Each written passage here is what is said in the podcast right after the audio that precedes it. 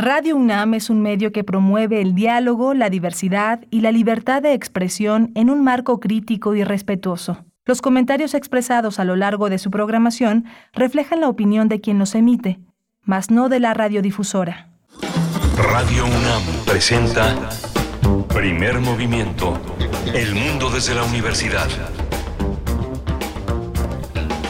Buenos días, buenos días. Inicia primer movimiento en Radio UNAM. Son las 7 con 5 minutos de la mañana, 7 con 5, hora del centro del país, de la capital. Y desde este espacio en Radio UNAM les saludamos en vivo a través del 96.1 en la frecuencia modulada, el 860 de amplitud modulada y en www.radio.unam.mx en esta mañana de miércoles 8, miércoles 8 de febrero de 2023. Saluda también el equipo que se encuentra presente en cabina, Rodrigo Aguilar en la producción ejecutiva, Violeta Berber en la asistencia de producción. También nos acompaña Antonio Quijano, jefe de noticias, y, y, bueno, en los controles técnicos, en la operación técnica de la consola, el, señor Jesús Silva, Tamara Quirós a distancia en redes sociales y Miguel Ángel Quemain en la conducción. Buenos días, Miguel Ángel. Hola Berenice, buenos días, buenos días a todos nuestros radioescuchas. Hoy eh, tenemos un menú muy muy atractivo. Vamos a tener, eh, vamos a conversar con Julio César Domínguez Galván, que coordina, es el coordinador general de la primera feria del libro del Stunam. Es una, es una muy, muy buena noticia esta oportunidad que a través del Sindicato de Trabajadores de la UNAM nos asumimos a la lectura, esta convocatoria a hacer comunidad a través de el abrazo que significa el libro en México. Por supuesto, el 13 y 14 de febrero en el Auditorio de Comisiones Mixtas tendrá lugar esta primera feria del libro del Estunam. Tendremos también en nuestra nota nacional una conversación sobre la propuesta que se ha hecho en el Congreso de la Ciudad de México, la ley Malena, llamada ley Malena, eh, para tipificar como feminicidio los casos de ataques con ácido a mujeres. Y recordemos, bueno, por supuesto que todavía está irresuelto el caso de la saxofonista, la joven saxofonista oaxaqueña María Elena Ríos. Bueno, vamos a tener los detalles de qué va, eh, cuáles son los planteamientos de esta ley Malena. Vamos a conversar con Marce Fuente, diputada local de Morena. En lo internacional vamos a tener eh, el tema el tema del terremoto en Turquía y Siria, de este terrible acontecimiento que ha dejado ya más de 11.000 eh, fallecimientos, más de 11.000 muertos. Vamos a tratar el tema con el doctor Francisco Daniel Abundis Mejía, doctor en Ciencias Políticas por la UNAM, profesor investigador en el TEC de Monterrey, Campus Guadalajara, un gran especialista en Palestina, Medio Oriente y las nuevas formas de estatalidad en Palestina e Israel. Y para iniciar la tercera hora tendremos poesía necesaria en la voz y en la selección de Miguel Ángel Quemain. Vamos a tener también un país posible, un manual para trazar el México del futuro, un apretado ensayo de Julio Madrazo. Eh, él egresó de la Facultad de Ciencias Políticas y Sociales de la UNAM, eh, se fue a hacer una maestría en políticas públicas en Georgetown y ha colaborado en distintos organismos internacionales. Es un eh, comunicólogo, estratega en el manejo de crisis. Tendremos también hacia el cierre la participación del doctor Plinio Sosa, académico de tiempo completo en la Facultad de Química de la UNAM, divulgador científico en el crisol de la química. Hablaremos de el asfalto y el negro Manuel Antonio. Es la propuesta de cierre con el doctor Plinio Sosa para esta mañana de miércoles. Así es que, bueno, eh, está ahí los contenidos, los contenidos de esta emisión. Les invitamos a participar con sus comentarios en redes sociales, arroba Movimiento en Twitter y en Facebook, Primer Movimiento UNAM. Vamos a ir con nuestro reporte técnico, con el reporte técnico semanal de COVID-19. COVID-19. Ante la pandemia, sigamos informados. Radio UNAM. La Secretaría de Salud informó que en los últimos siete días se registraron 281 nuevos decesos, por lo que el número de fallecimientos de la enfermedad de la COVID-19 aumentó a 332.479. De acuerdo con el informe técnico ofrecido ayer por las autoridades sanitarias, en ese mismo periodo se registraron 21.978 nuevos contagios, por lo que los casos confirmados acumulados aumentaron a 7.390.230. En la información internacional, la Organización Mundial de la Salud estimó que el número de muertos por el terremoto que sacudió Turquía y Siria podría incrementarse hasta los 20.000. El terremoto de magnitud 7.8 registrado la madrugada del lunes es el peor que ha azotado a esa región en este siglo, mientras que las réplicas y el clima invernal han dificultado las labores de rescate. En información de la UNAM, la falta de exposición a la luz natural ocasiona, ocasionada por el uso de dispositivos electrónicos que se incrementó durante los meses de confinamiento agudizó en la niñez la incidencia en los errores refractivos, refractivos de su visión. Esto lo señaló Jessica Vargas Ortega y es académica y oftalmóloga pediátrica de la UNAM.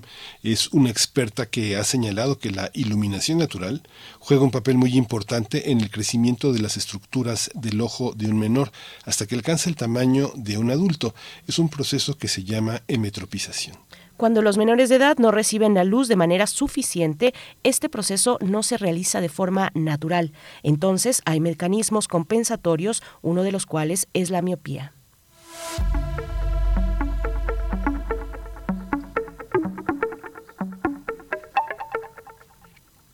Radio UNAM invita a visitar la exposición Acuarelas de Ani Flores. Es el eje central de la obra del artista que egresó de la Facultad de Artes y Diseño de la UNAM. Es la figura humana. A partir de eso tiene un campo de acción muy, muy importante. Esta exposición permanecerá en el vestíbulo de la sala Julián Carrillo hasta el 31 de marzo. Hasta el 31 de marzo, la entrada es libre y el horario de visita es de lunes a viernes de 11 a 19 horas. Aquí en Radio UNAM, Adolfo Prieto, 133, Colonia del Valle, Ciudad de México. No se pierdan esta exposición, Acuarelas, Acuarelas de Ani Flores. Nosotros vamos a ir con música a cargo de mm, Val Labrada, esta canción que se titula Mar. Quiero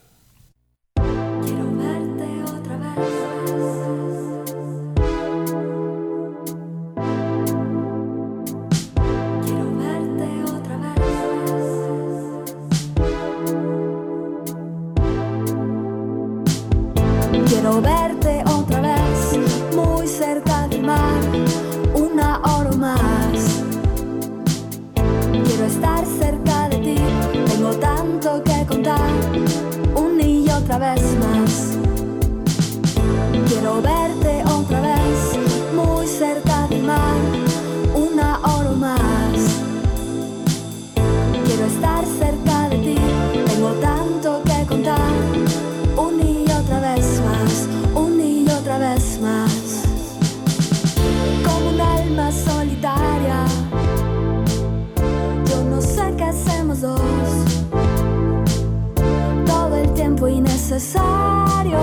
yo solo sé que puedo ser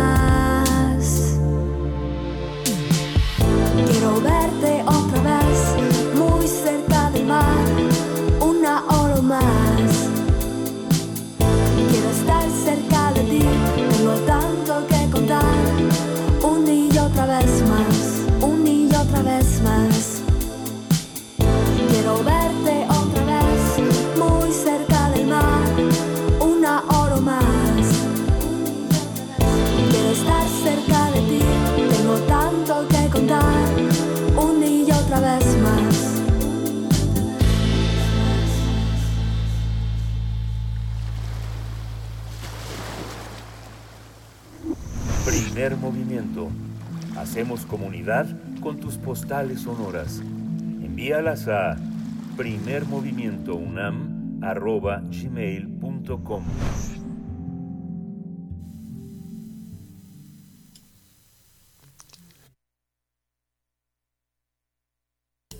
Toma nota y conoce nuestra recomendación literaria. Los 13 eh, y 14 de febrero próximos se va a realizar la primera feria del libro del Stoneham, que busca contribuir al fomento de la lectura. Se trata de una fiesta de las letras en las que van a participar más de 20 editoriales que van a ofrecer sus catálogos al público lector. Entre las casas editoriales que participan en la primera feria del libro organizada por el Sindicato de Trabajadores de la UNAM se encuentra el Fondo de Cultura Económica, Editorial Planeta, Libros UNAM, Océano, Vuelo de Pluma, Endora, Cartopirata, Nitro Press, Lux Plux Lux, entre otras. Se espera la participación de Benito Taibo, escritor y director de Radio UNAM, Sandra Monroy, comunicóloga y autora del libro Jódete Cáncer, Liliana Rivera, escritora, poeta y ensayista, es autora del libro Caja de Cristal y otros cuentos, entre otros autores y autoras. La cita es el próximo lunes 13 y martes 14 de febrero, de 10 de la mañana a 5 de la tarde, 17 horas, en el auditorio de comisiones mixtas del Sindicato de Trabajadores de la UNAM, ubicado en el circuito escolar de Ciudad Universitaria, atrás del Estadio Olímpico Universitario. Vamos a conversar sobre esta primera feria del libro eh, y nos acompaña el maestro Julio César Domínguez Galván. Él coordina, él es coordinador general de la primera feria del libro del Estonam. Eh, Julio César, bienvenido, bienvenido a Primer Movimiento. Buenos días. Muchas gracias, muy buenos días eh, a, a, ustedes, a ti, Berenice, Miguel Ángel. Gracias por el espacio y la oportunidad de llegar a la gran audiencia que tiene nuestro eh, medio de comunicación de la Universidad Nacional Autónoma de México, que es Radio UNAM. Muchas gracias por el espacio. No, al contrario, gracias por estar con nosotros esta mañana, maestro Julio César. Pues bueno, con una buena noticia, además, una buena noticia que detrás de sí tiene mucho, mucho esfuerzo colectivo. Eh, cuéntanos un poco, maestro, cómo se originó esta propuesta, la primera feria del libro del Estunam. Bueno, se, origina a partir de eh, eh, planteamientos de un compañero que alguna vez me dijo, oye, ¿por qué no hacemos una feria del libro? Y eh, porque estábamos involucrados en otro evento, ¿no? Y entonces me dice, hacemos una feria del libro y todo, le digo, a ver, este, sí, pero yo creo que ahorita no. Y qué bueno que le dije eso, porque yo no me imaginaba el trabajar que era una feria del libro. Y entonces, este, eh, qué bueno que no le dije en ese momento vamos. este Y, y, bueno, eh, a partir de mi, de, la, de mi participación en la Comisión de Cultura, de, difusión cultural, perdón, del Consejo Universitario, este, empezaron ahí a generarse, eh, empecé a ver la oferta de eventos y todo, y dije, oye, este, sí, necesitamos una feria de libros, sobre todo porque además eh, eh, en un medio de comunicación hermano que ustedes conocen, que es Radio Stunam, empezamos a entrevistar a varios autores de libros y dijimos, no, a estos, a estos autores, a estas autoras, eh, debemos de darles un espacio un poco más amplio para socializar su obra y por otro lado, este, pues eh, tenemos, eh, debemos dar la posibilidad de que estas obras que nos parecían en, en, su momento y nos siguen pareciendo muy interesantes, eh, pues eh, eh acercárselas a la base trabajadora del estudiante, de las trabajadoras y, y, los trabajadores del sector administrativo y dijimos, pues va, este, hagamos una feria de libro y, y, pues en eso estamos ya.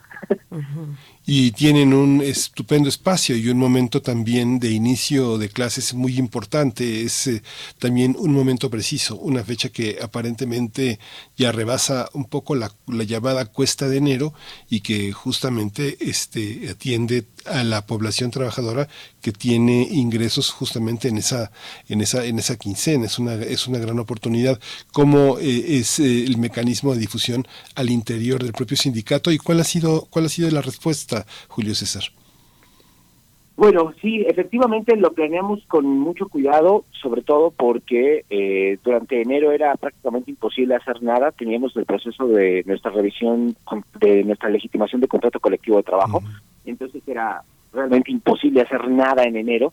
Y en febrero, eh, eh, efectivamente, como tú bien lo comentas, Miguel Ángel, con el inicio de clases, con esto, porque además me interesa mucho decir que eh, pues es una feria que sí está eh, principalmente enfocada a los trabajadores y las trabajadoras de base de la UNAM, pero está abierta a toda la comunidad, es decir, estudiantes, docentes, investigadores, eh, a toda la comunidad. Entonces, ¿cuál ha sido el mecanismo de difusión al interior del sindicato?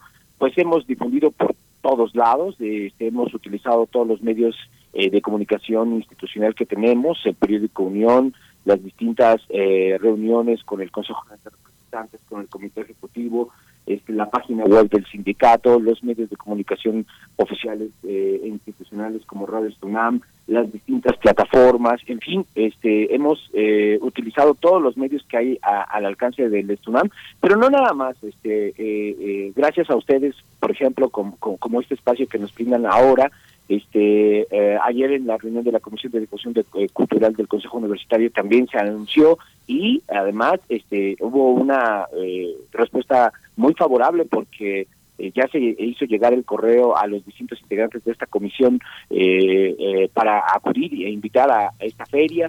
y, y, así en, en otros medios de comunicación pues ya nos han abierto el espacio para anunciarla y la respuesta ha sido realmente muy favorable y los trabajadores y las trabajadoras también han compartido los carteles en sus estados de WhatsApp, en sus redes sociales, eh, bueno, de una manera muy, muy amplia. La gente está esperando ya esta feria y la verdad es que nos da muchísimo gusto. Sí, a nosotros también. Ojalá que logren una convocatoria amplia. De verdad, les deseamos eh, toda la suerte en ese, en ese sentido, porque es un espacio más y además es un espacio que se gesta desde un lugar muy particular que es el Estunam, las y los trabajadores de esta casa de estudios. Maestro Julio César, me, llama la atención en tu, en tu primer comentario, se asomaba esta idea de cuál es la, digamos, la vida cultural, la propuesta cultural, la, oferta cultural y, de difusión cultural también al interior del, del mismo sindicato para las y los trabajadores. Por ejemplo, el, el día de mañana, 9 de febrero, tienen un homenaje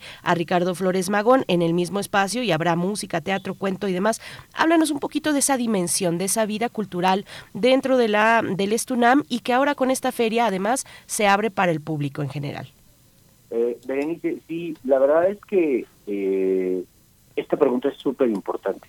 Eh, el, el, sindicato de la UNAM y en general los sindicatos pues tenemos como una imagen, ¿no? De defensores de los derechos laborales, por supuesto, que esa es nuestro, nuestro, nuestra razón de ser.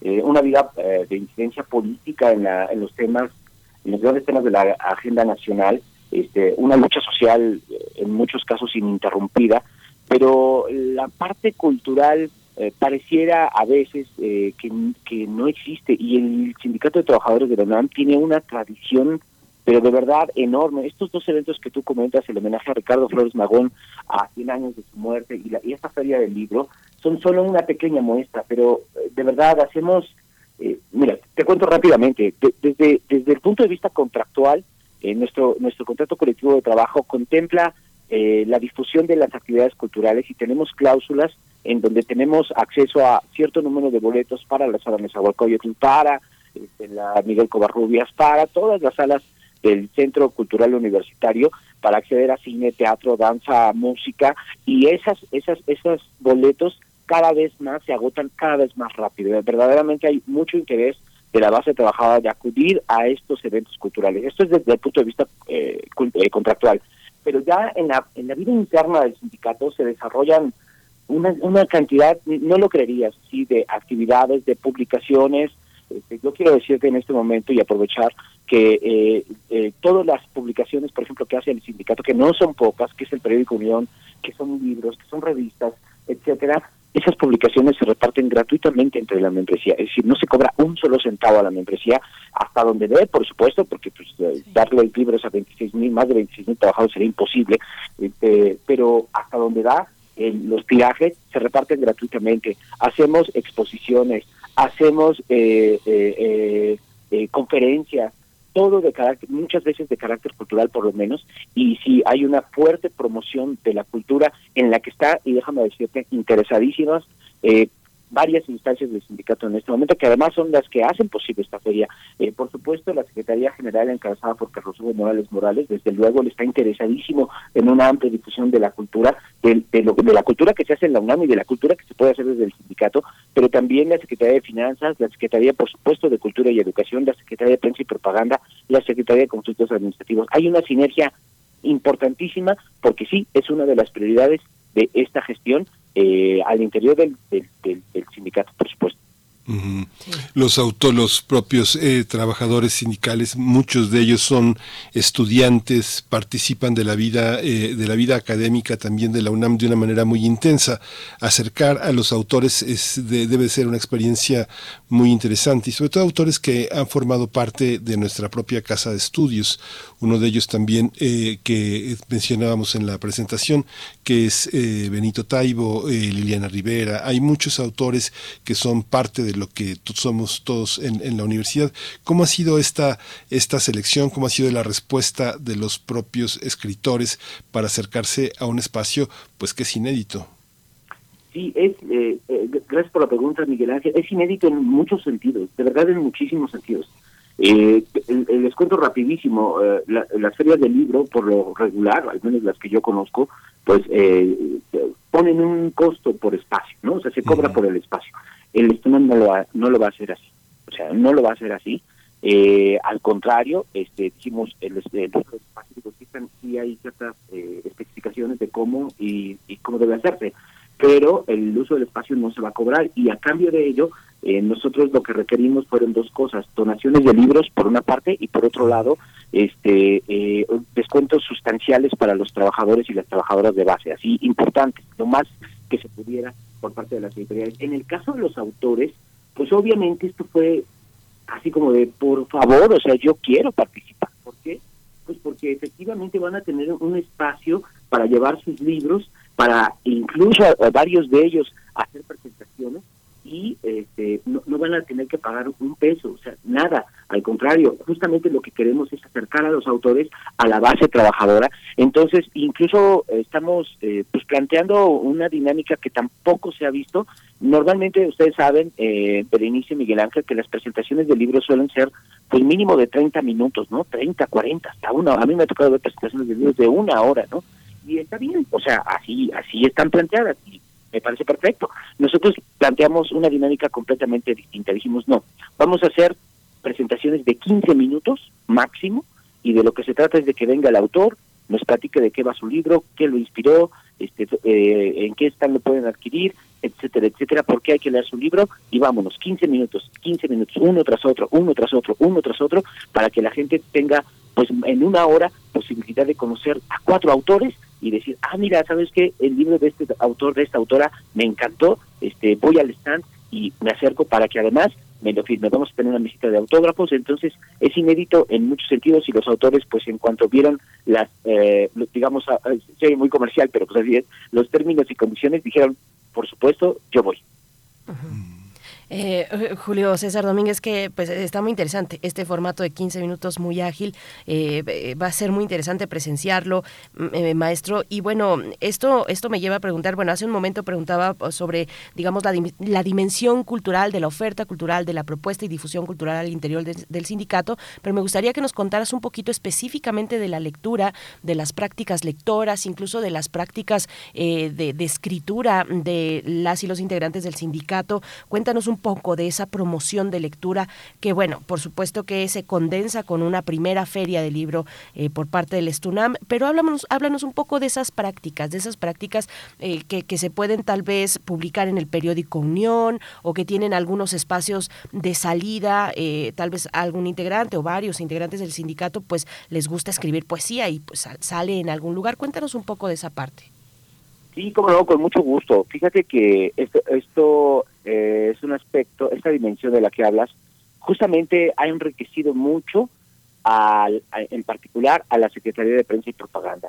Efectivamente, hay gente que le encanta leer, te decía yo hace rato, cuando hacemos eh, presentaciones de libros, revistas, etcétera, se agota, y se agota porque la gente tiene interés de leer, tiene interés de conocer eh, de diferentes temas. Entonces la gente, a la gente del Estunam sí le gusta leer, sí, sí, sí le llama la atención leer. Eh, desde luego hay gente a la que le gusta más que a otra, por supuesto, ¿no? Y hay gente a la que le gustan más los temas, eh, digamos, científicos que los temas eh, políticos, en fin, este, pero a la gente le gusta mucho leer y eso se ve cuando se agotan los tirajes de los libros, de las revistas y de todas nuestras publicaciones. Eso por una parte. Pero por otra parte, efectivamente, hay gente que escribe, hay gente que escribe y que escribe de todo, que escribe poesía, que escribe ensayo, que escribe cuento y la Secretaría de Prensa y Propaganda, en coordinación con otras secretarías, la General, la de Finanzas, la de Cultura, eh, han abierto estos espacios y entonces, por ejemplo, en el periódico Unión, de un tiempo a la fecha, se han integrado lo que decimos, nuevas plumas, ¿no? nuevas, nuevas personas, compañeros trabajadores y compañeras trabajadoras que escriben la nota de algún evento sindical, político, cultural, etcétera, que se ha llevado a cabo en los días recientes. Escriben para el periódico Unión eh, hay académicos y académicas que están interesadísimos en escribir en una revista que tiene mucho tiempo en el sindicato, pero es una revista además con eh, mucho prestigio al interior del mismo y también afuera, que es Foro Universitario. Estamos por el, día de la feria se va a presentar la revista Encuentro Académico, que va a ser una revista eh, que va a estar arbitrada por pares, que va a tener un comité, editorial bastante serio y que busca eh, darles a los académicos y a las académicas un espacio para escribir y que sus artículos sean publicados en una revista eh, pues eh, en forma, ¿no? que esto pues ya todos sabemos los beneficios que esto tiene. Entonces hay académicos, académicas, trabajadores administrativos de base con distintas formaciones, ¿eh? o sea, desde compañeros que tienen una educación media superior para arriba y que dicen, ¿sabes qué? A mí me interesa escribir sobre esto. ¿Sabes qué? Yo, ¿Qué crees que yo escribo cuento? ¿Qué crees que yo escribo poesía? Bueno, la Secretaría de Prensa y Propaganda está abierta, completamente abierta, eh, para que eh, pues eh, ellos escriban y para que las próximas producciones editoriales del Estunam pues sean precisamente de compañeros y compañeras. Alberto Pulido Aranda, titular de la Secretaría de Prensa y Propaganda, es más está más que complacido de decir adelante, aquí está la Secretaría, quienes quieran te interesen publicar, acérquense y nos vamos organizando. Pero sí hay una política eh, editorial abierta para las trabajadoras y los trabajadores tanto administrativos como académicos. Sí, Foro Universitario ya, ya estaba, ¿no? Sí, Foro Universitario ya existe. Eh, la pandemia, pues como en muchísimos eh, ámbitos y, y situaciones, pues paró la producción de Foro Universitario. Es una revista que existe, que ya tiene muchos años en el Estunam y que eh, pues aborda principalmente temas eh, políticos de fondo y temas algunos temas académicos pero Foro Universitario está por retomar su, su edición y, y, su salida a la luz nuevamente porque sí la pandemia pues paró todo incluso el periódico Unión tuvo durante la pandemia que volverse completamente digital eh, a, esa fue su, su, su manera de seguir saliendo pero este ya reanudamos la forma impresa y este y Foro está en la misma sintonía. Pues maestro Julio César Domínguez Galván, coordinador general de la primera feria del libro del Estunam, eh, invítanos, cuéntanos, dinos, dinos eh, quiénes podemos asistir, quiénes pueden asistir, dónde, cuándo, qué no nos podemos perder en estos dos días, 13 y 14 de febrero, a partir de las 10 de la mañana. Con muchísimo gusto. Eh, invitarlos, invitarlas a todas, insisto, a toda la comunidad, es bienvenida toda la comunidad, efectivamente es una feria que organiza el sindicato, pero está abierta a toda la comunidad, de verdad, estudiantes, maestros, maestras, investigadores, trabajadoras, trabajadores, son todos bienvenidos. Eh, es, son los días 13 y 14 de febrero, eh, de 10 de la mañana a 5 de la tarde, en comisiones mixtas, eh, comisiones mixtas es un espacio que está atrasito del Estadio Olímpico. Eh, ustedes le meten al, al, Maps y le con toda precisión este cómo llegar. Eh, vamos a tener efectivamente la participación de más de 20 editoriales. la inauguración estará a cargo de Benito Taibo, director de, de, Radio UNAM, a quien por cierto le mando un fuerte abrazo porque ha sido una persona tremendamente generosa con, con el sindicato y, en particular con un servidor. Entonces le estoy infinitamente agradecido. Él va, además, vamos a tener cuatro conferencias importantes. Eh, la primera es de Benito Taibo, que se llama Leer es resistir, hasta el título, el título antoja, por supuesto.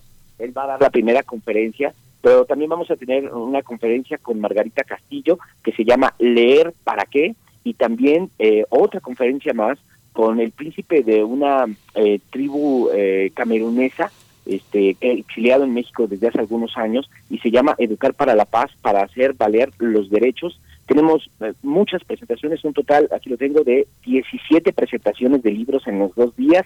Eh, entonces, pues va a estar muy, muy interesante. Van a convivir con los autores y las autoras de los libros.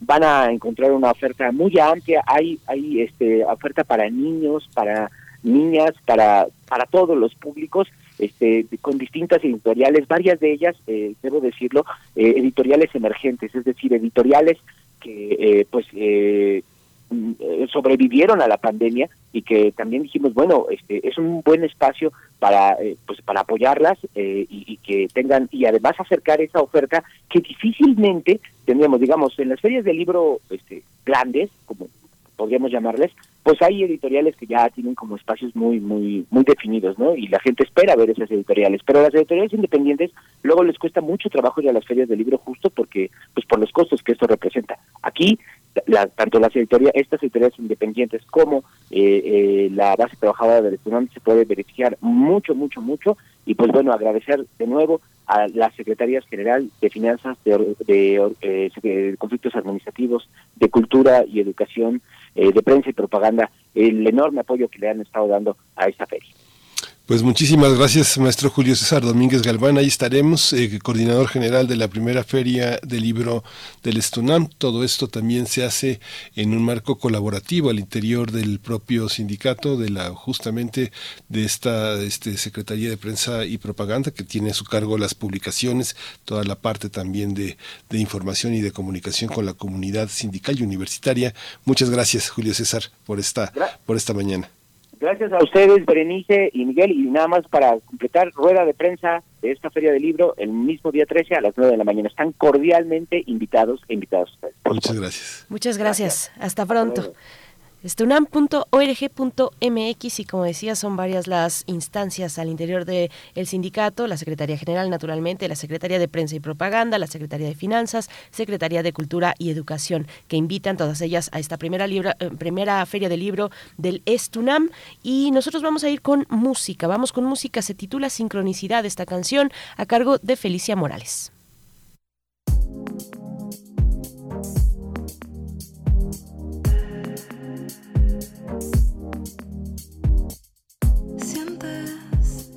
mismo que yo.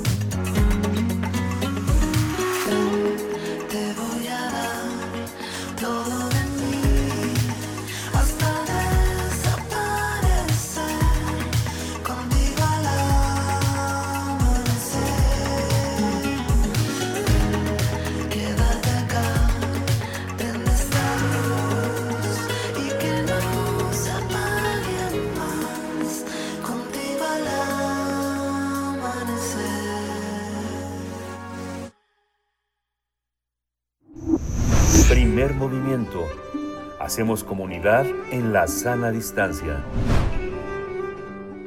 7 con 40 minutos de la mañana. Estamos leyendo sus comentarios. Alfonso de Alba Arcos por acá nos desea buenos días, jóvenes.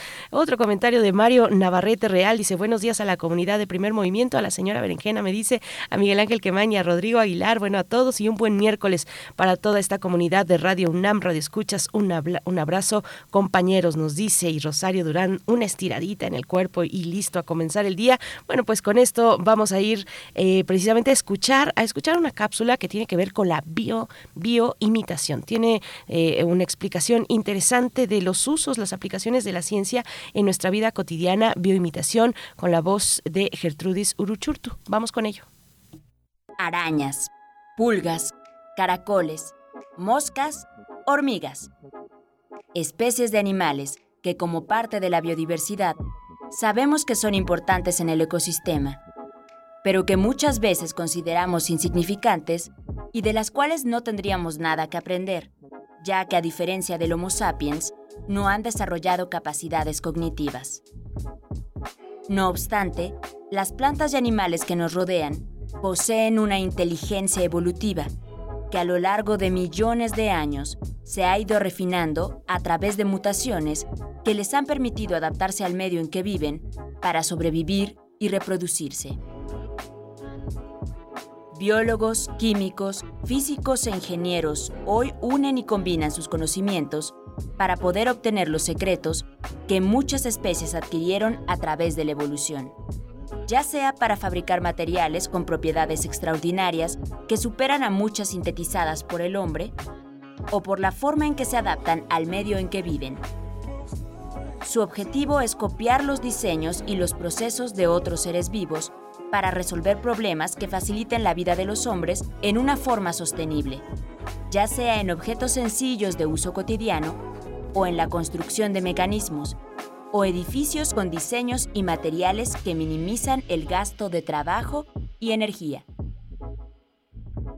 Un ejemplo clásico de biomimetismo es el que realizó George de Mestral, un ingeniero suizo que hace 60 años después de un paseo en el campo, observó cómo pequeños cardos de ciertas hierbas silvestres se adherían a su ropa y al pelo de su perro. Intrigado sobre por qué se agarraban estos con tanta fuerza, los observó al microscopio. Imitó su estructura e inventó el velcro, que hoy encontramos en un sinfín de objetos. Las espinitas torcidas de estos frutos tienen la función de adherirse con tanta fuerza a otros cuerpos para que estos los transporten y de esta manera puedan propagar sus semillas en nuevos lugares. Hoy el velcro sustituye a botones, agujetas y cremalleras, en ropa, mochilas, zapatos y muchos otros objetos. Luke P. Lee, ingeniero en materiales de la Universidad de California en Berkeley, Recientemente fabricó unos microlentes cuyo diseño se basa en los ojos de los insectos. Estos están constituidos por miles de lentes colocados encima de columnas que guían y conducen el haz luminoso a una zona receptora sensible a la luz. Este complejo de lentes y columnas en los insectos se conoce como omatidios. La resolución obtenida es mejor mientras mayor sea el número de microlentes imitando los ojos de una abeja, fabricaron pequeños hemisferios de 2.5 centímetros de diámetro, con una resina sensible a la luz ultravioleta. Moldearon miles de microlentes empleando en su superficie plantillas de material especial. Al exponerlo a la luz ultravioleta, cada microlente enfoca un estrecho rayo de luz hacia el centro del hemisferio. Al penetrar esta luz a través de la resina, esta sufre un cambio químico que la endurece, dando por resultado columnas semejantes a las de los somatidios de los insectos. Estas son capaces de conducir la luz haciendo que converjan en un punto preciso. Aún es necesario perfeccionar su funcionamiento de manera que los haces luminosos incidan en fotosensores microelectrónicos que puedan captar las imágenes. Estas lentes miniatura pueden obtenerse a bajo costo, Y gracias a su tamaño tan pequeño, se están desarrollando diversas aplicaciones, como dispositivos de cámara de vigilancia y endoscopios médicos que obtienen imágenes del interior del cuerpo humano. A los biólogos siempre les ha sorprendido la dureza y rigidez de las mandíbulas, garras de las patas y órganos punzantes de algunos insectos, como las hormigas cortahojas y las langostas. El análisis ha mostrado que estos órganos están formados por proteínas que tienen incluida en su molécula átomos de cobre o zinc, que le comunican la rigidez y filo necesario para destruir plantas con gran eficiencia.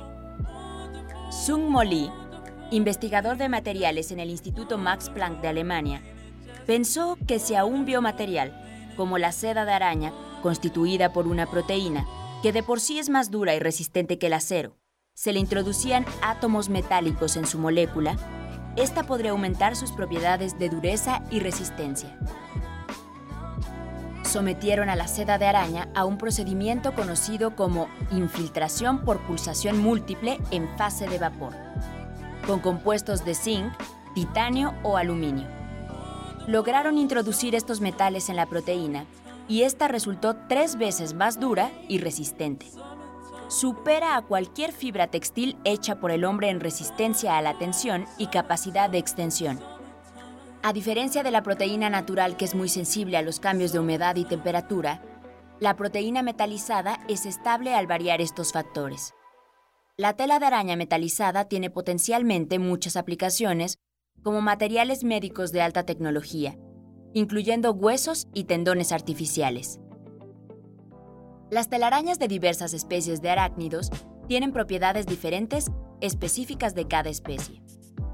La araña llamada viuda negra es conocida por su mortífero veneno.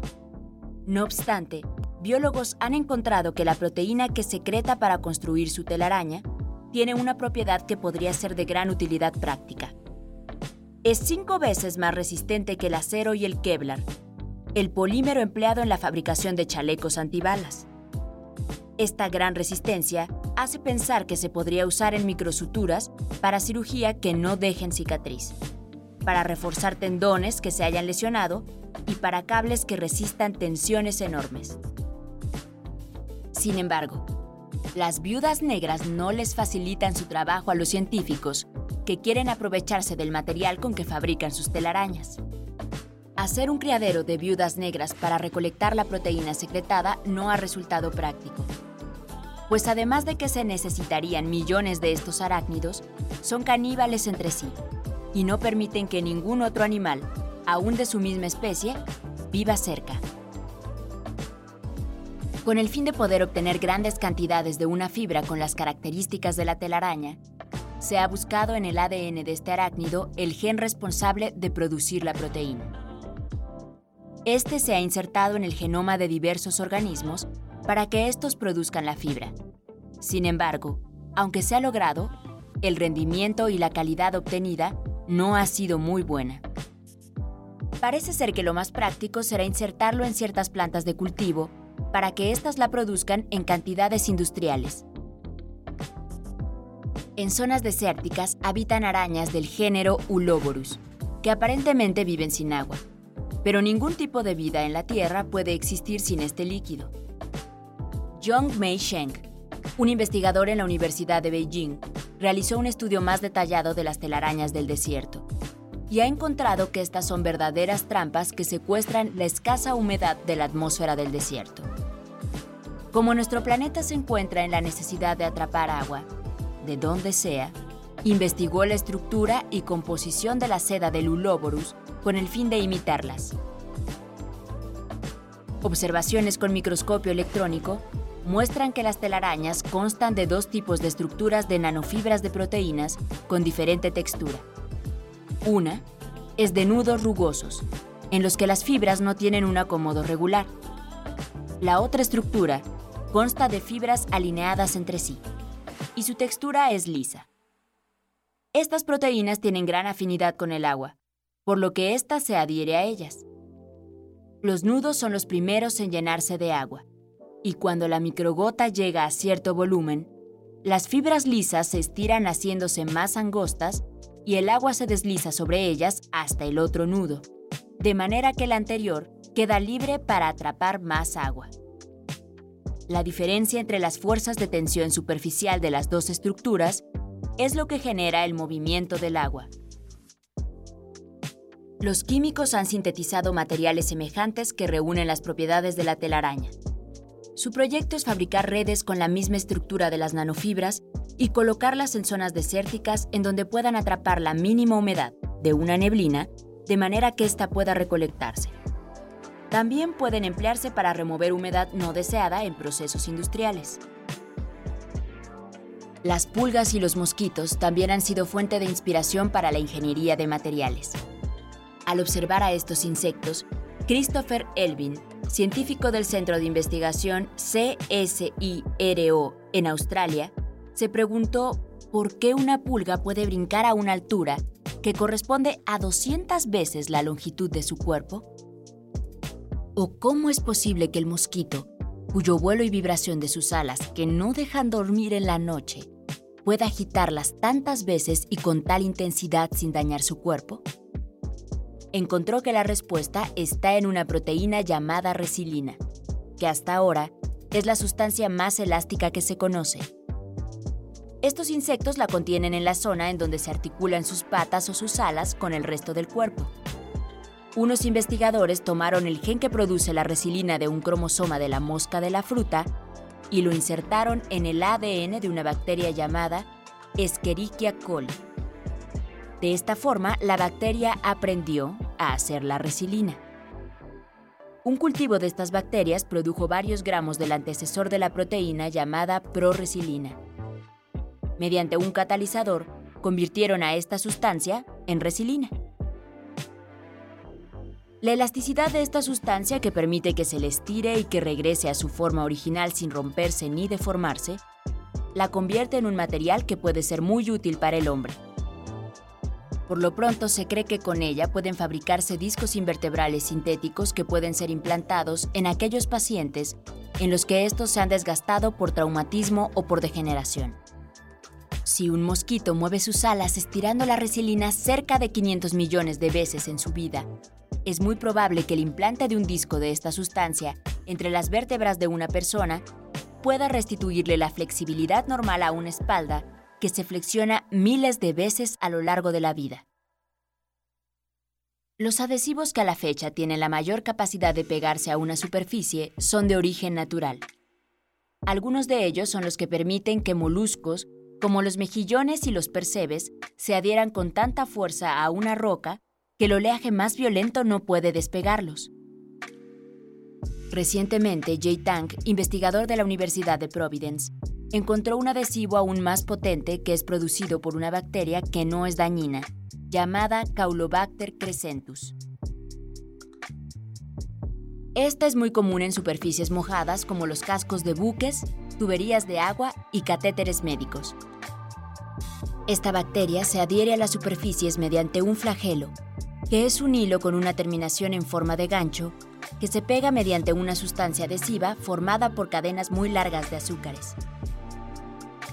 Al medir comparativamente la capacidad adhesiva de este pegamento, encontraron que para poder desprenderlo se requiere una fuerza de 7.14 kilogramos por cada milímetro cuadrado de superficie. El pegamento comercial con mayor adherencia requiere una fuerza de 2.5 kilogramos. Los químicos están tratando de sintetizar una molécula semejante. Como su capacidad adhesiva es mayor sobre superficies húmedas, se cree que podría ser un excelente pegamento quirúrgico. Por las fisuras hidrotermales que se encuentran a gran profundidad en los océanos, escapan gases provenientes del centro de la Tierra que calientan el agua a temperaturas superiores a los 400 grados centígrados y además emanan sustancias ácidas y corrosivas. Aparentemente, esto haría imposible la vida en las cercanías de esas fisuras. Sin embargo, biólogos marinos recientemente encontraron en fisuras hidrotermales del Océano Índico un caracol llamado Chrysomalon squamiferum, que además de resistir la temperatura y la acidez, tiene un caparazón tan duro que las tenazas de unos enormes cangrejos que los atacan no pueden romper. Con el fin de conocer a qué se deben estas extraordinarias propiedades mecánicas, que no se encuentran en los caparazones de otros moluscos, Cristina Ortiz, del Instituto Tecnológico de Massachusetts, ha analizado su estructura. Encontró que la capa más interna es de carbonato de calcio, igual que la de todos los moluscos. Sobre esta se adhiere una segunda gruesa capa orgánica de proteína.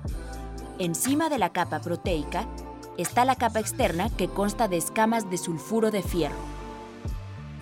Al someter al caracol a fuertes presiones, este puede romperse. Pero las escamas favorecen en la ruptura la formación de grietas ramificadas que no permiten que éstas se extiendan y además se rellenan con el material proteico de la capa inferior. Ante la presión, las escamas de sulfuro de fierro se deslizan unas sobre otras y esto endurece más al material. La curvatura del caracol reduce el esfuerzo ejercido sobre la capa de carbonato de calcio, lo que nos indica que el cambio en la geometría de un material puede mejorar sus propiedades. Al resultado que se obtiene con la combinación de las tres capas se le conoce como amplificación de propiedades mecánicas, en donde los materiales en conjunto son 100 veces más resistentes de lo que sería la suma de cada uno de ellos por separado. El diseño de los aviones desde su inicio ha tratado de imitar con alas el vuelo de los pájaros. Sin embargo, aún los diseños de los más veloces y modernos no llegan a alcanzar la eficiencia del vuelo de algunas aves.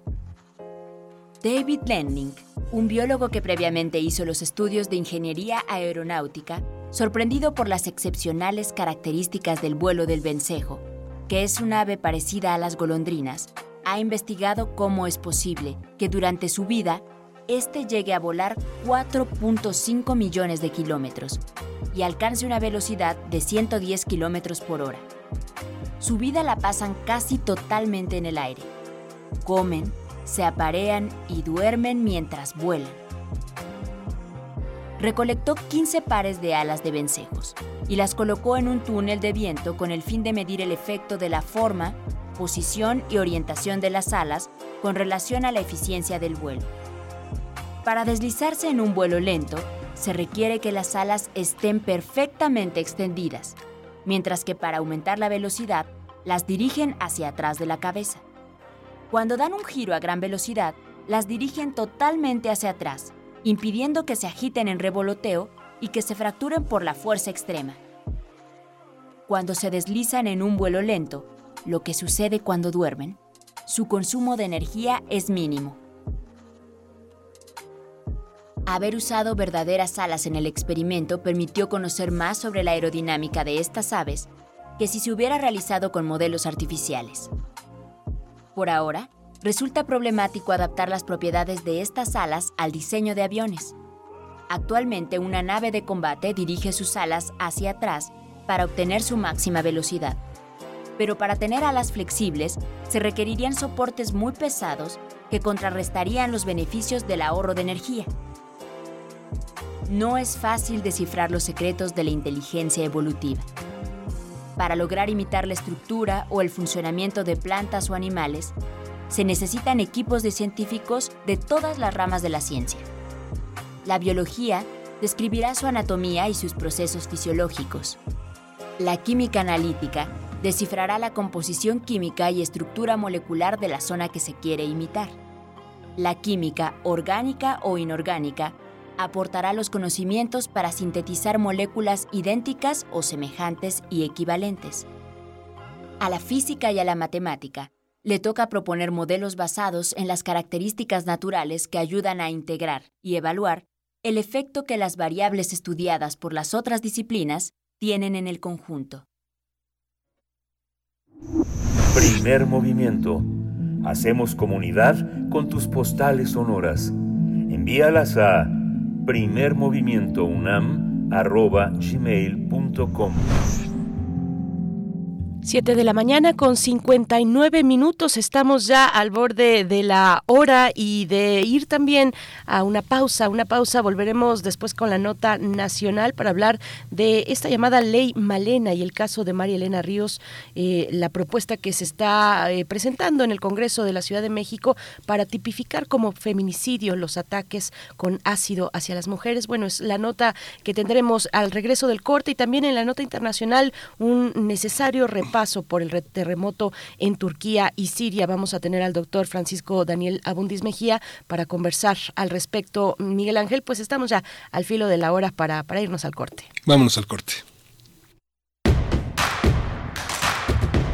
Síguenos en redes sociales. Encuéntranos en Facebook como Primer Movimiento y en Twitter como arroba PMovimiento. Hagamos comunidad.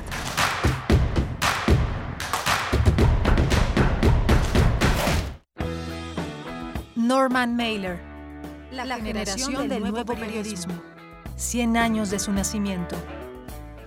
Se ha recordado que el poeta norteamericano Robert Lowell le comentó, Elizabeth y yo pensamos sinceramente que usted es el mejor periodista del país. Mailer sabía que Lowell no mentía, pero era lo suficientemente sagaz como para saber que Lowell enviaba muchas postales a mucha gente. A Mailer, pues, le irritaba tal argucia. Cuando unos años después recibió la segunda postal en la que le decía que era el mejor periodista norteamericano, Mailer no respondió. Elizabeth Hardwick, la mujer de Lowell, acababa de publicar en una revista famosa una crítica de Un sueño americano, en la que hizo todo lo posible por destripar su novela. Norman Mailer, 96.1 FM. Radio UNAM.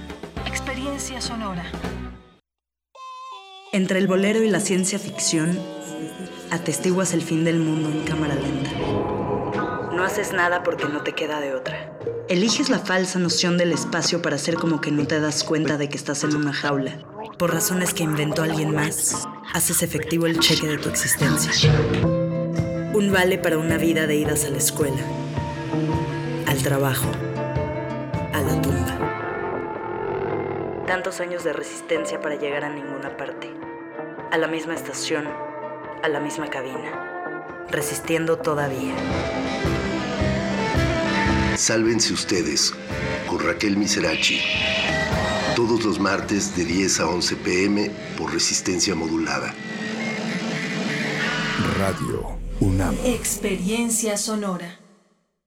Leer transforma, enriquece, educa, pero sobre todo da libertad. Cuadragésima cuarta Feria Internacional del Libro del Palacio de Minería, un clásico de la Ciudad de México. Del 23 de febrero al 6 de marzo de 2023. Encuéntranos en redes sociales como arroba filminería. Invita a la UNAM a través de su Facultad de Ingeniería. Tacuba 5, Centro Histórico. La feria del libro más antigua del país. Recuerda, más libros, más libres. www.filminería.unam.mx si eres proveedor inscrito y activo en el Registro Nacional de Proveedores al 31 de diciembre de 2022, esta información es importante para ti. Refrenda tu registro. Tienes hasta el 28 de febrero para hacerlo. Es fácil y rápido. Solo necesitas tu e-firma activa y vigente. Hazlo en rnp.ine.mx. Recuerda, si no realizas tu refrendo, el 1 de marzo se cancelará tu registro y no podrás proveer tus bienes o servicios a los actores políticos. INE.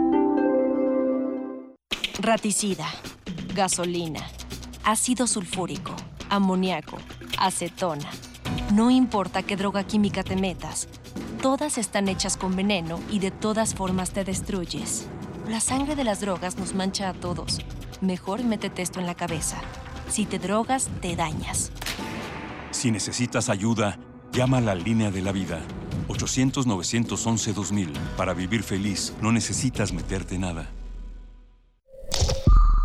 Es muy tedioso hacer siempre lo mismo.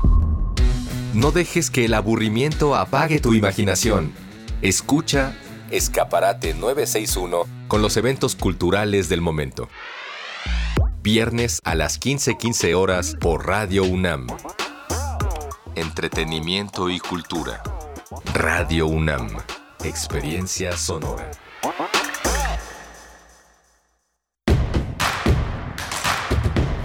Encuentra la música de primer movimiento día a día en el Spotify de Radio UNAM y agréganos a tus favoritos.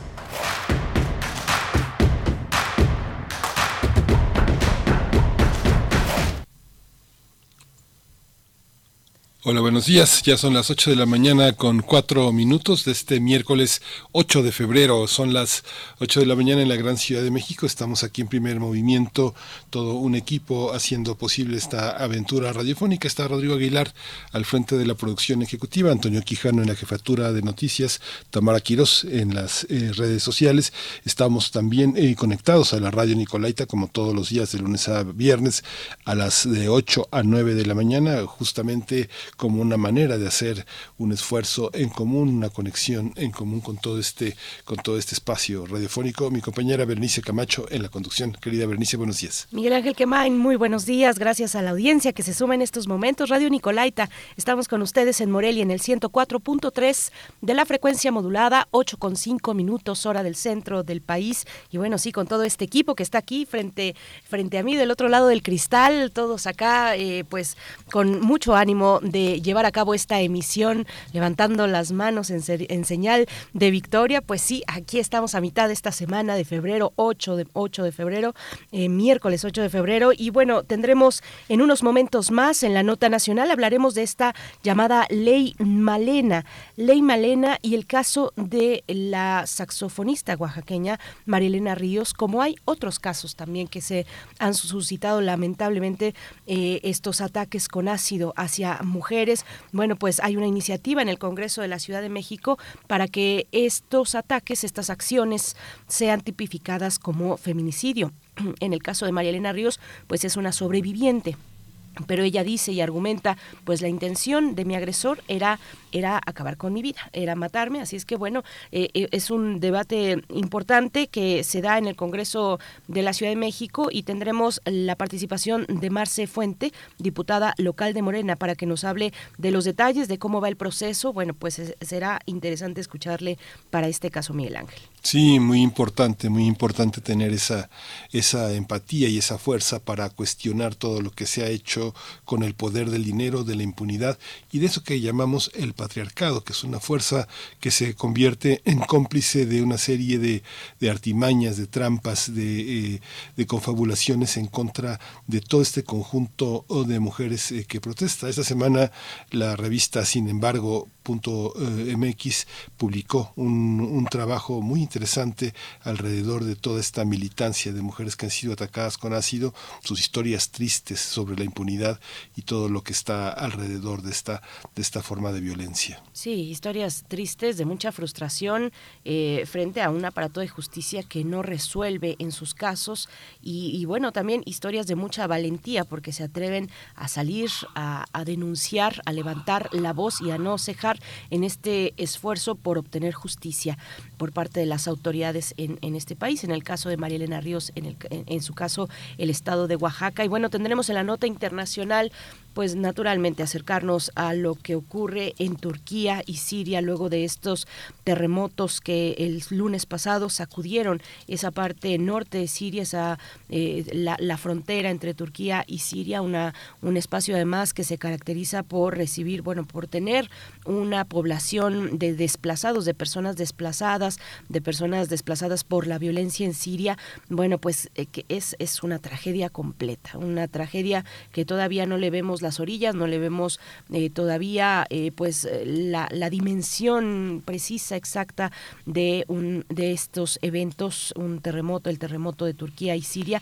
Vamos a conversar con el doctor Francisco Daniel Abundis Mejía. Él es doctor en ciencias políticas por esta Casa de Estudios, por la UNAM, profesor investigador del TEC de Monterrey, Campus Guadalajara, especialista en Palestina, Medio Oriente y las nuevas formas de estatalidad Palestina-Israel. Bueno, para darnos su perspectiva de las implicaciones de cómo, eh, pues, de, de, de, de, qué, de qué está ocurriendo, de cuáles será eh, prever la dimensión, mm, las implicaciones de este fenómeno natural, pues, que, que devastó esa, esa región, Miguel Ángel. Sí, tremendo, imágenes tremendas que nos recuerdan a nuestro propio pasado y a toda esa dificultad económica de sobrevivir en un espacio urbano, en un espacio social donde se carece como de cuestiones que permitirían una mayor eficacia, una mayor posibilidad de sobrevivencia, pero bueno, finalmente la solidaridad, internacional está, eh, este, está en un punto muy alto en todas las primeras planas del mundo. Turquía es una preocupación que va más allá de la nota de la nota amarilla del espectáculo del dolor, sino que hay una solidaridad planetaria pues muy importante. Hay una solidaridad planetaria, ya binomios caninos mexicanos, eh, los topos también se han acercado, integrantes eh, de las Fuerzas Armadas, bueno, están ya en territorio turco para poder asistir a, en, en la medida pues de las posibilidades, todo el mundo, todo el mundo está asistiendo a apoyar, ayudar, a unir fuerzas eh, en torno a Turquía y a Siria. Bueno, pues eh, eso tendremos para la nota internacional. Nos vamos ya eh, con, con, la siguiente cuestión, la ley Malena, y estamos recibiendo sus comentarios, arroba P Movimiento en Twitter, Primer Movimiento UNAM en Facebook. Ahí les leemos con mucho gusto. Vamos con la nota nacional. Nota nacional. En los últimos años en México se han registrado más ataques con ácido, por lo que se ha convertido en un tipo de violencia cada vez más recurrente.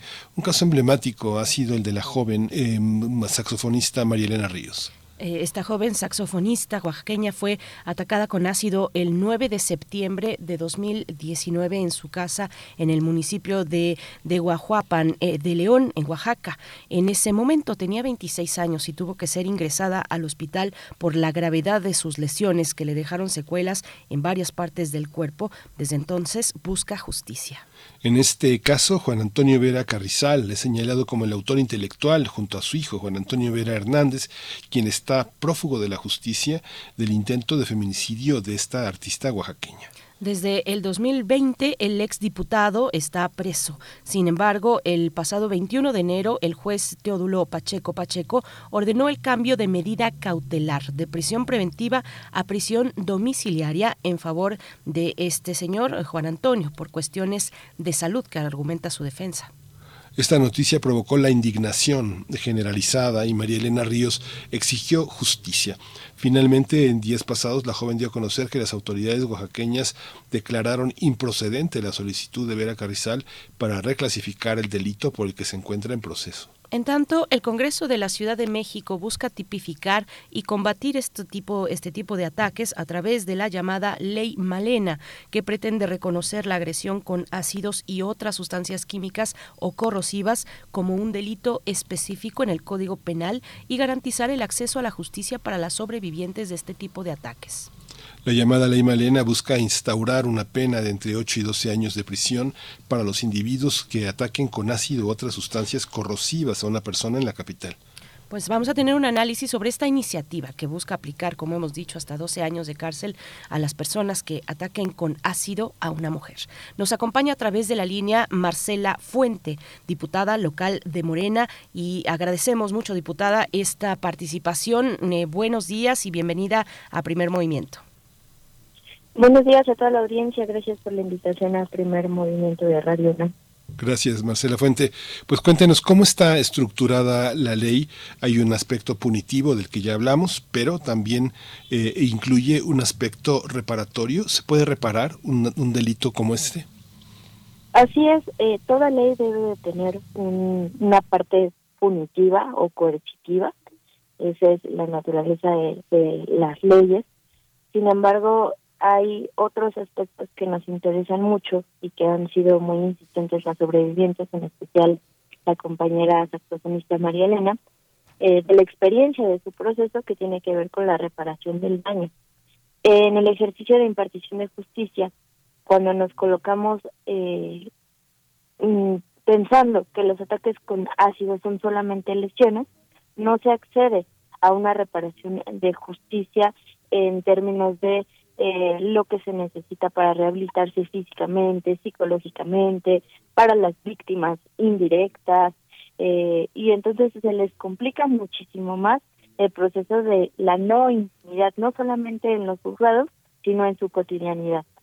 En ese sentido, lo que proponemos en la ley Malena es que el Estado se haga cargo de la reparación íntegra del daño tanto a las sobrevivientes como a las víctimas indirectas y por eso no nos estamos posicionando como lesiones, lo estamos tipificando como otro tipo de violencia. Otro tipo de violencia, eh, Marcela Fuente, ¿qué, ¿qué, otro tipo de violencia? Algunas de las víctimas, incluida María Elena Ríos, eh, ha dicho que bueno, la intención de su agresor era acabar con su vida y que en tanto ella es sobreviviente de un ataque de ácido que eh, con, se constituiría desde su perspectiva como un feminicidio que tendría todas las bases para considerarse como feminicidio. Así es, eh, en la ley de acceso a las mujeres a una vida libre de violencia venían los ataques con ácido, de, ya habían existido otras reformas que sumaban a la erradicación de la violencia ácida, eh, pero venía englobados dentro de violencia física. Lo que nosotros hicimos fue eh, proponer la propia conceptualización de violencia ácida, una propia tipificación, y de ahí en el Código Penal también desplegamos que sí, la pena de entrada es a 8 a 12 años de cárcel, sin embargo, sí se considera tentativa de feminicidio cuando marca permanentemente a la sobreviviente, cuando daña sus funciones eh, orgánicas, internas o externas, cuando deja un daño permanente en la vista, en el habla, en, en la respiración, cuando daña la autonomía sexual, también se habla de una tentativa de feminicidio. Y eso es algo eh, que es importante eh, porque hace que justamente no se deje a la interpretación, porque los jueces las los jueces tienen el derecho a interpretar las leyes y lo que queremos es que no se interprete a favor de los agresores y que se aplique y que, que podamos llegar a, a un poco de justicia para estas sobrevivientes y que se clasifiquen como tentativa de feminicidio en virtud de que han intentado borrarlas, borrarles la identidad y marcarlas para siempre. Fíjate, Mars, que a pesar de que uno está eh, eh, en un medio de comunicación tan importante como este, en la radio, eh, uno no percibe la cantidad de mujeres que han sido atacadas en todo el país.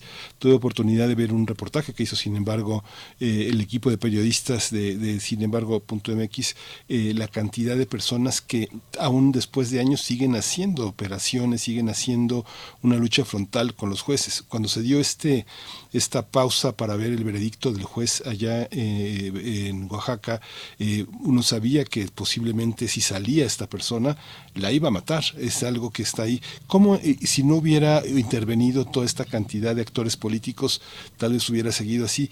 ¿Cómo funciona esta parte de la impunidad? ¿Hay organizaciones suficientes desde el legislativo? ¿Cómo se empuja esta, esta posibilidad de que no quede impune una, un crimen como este?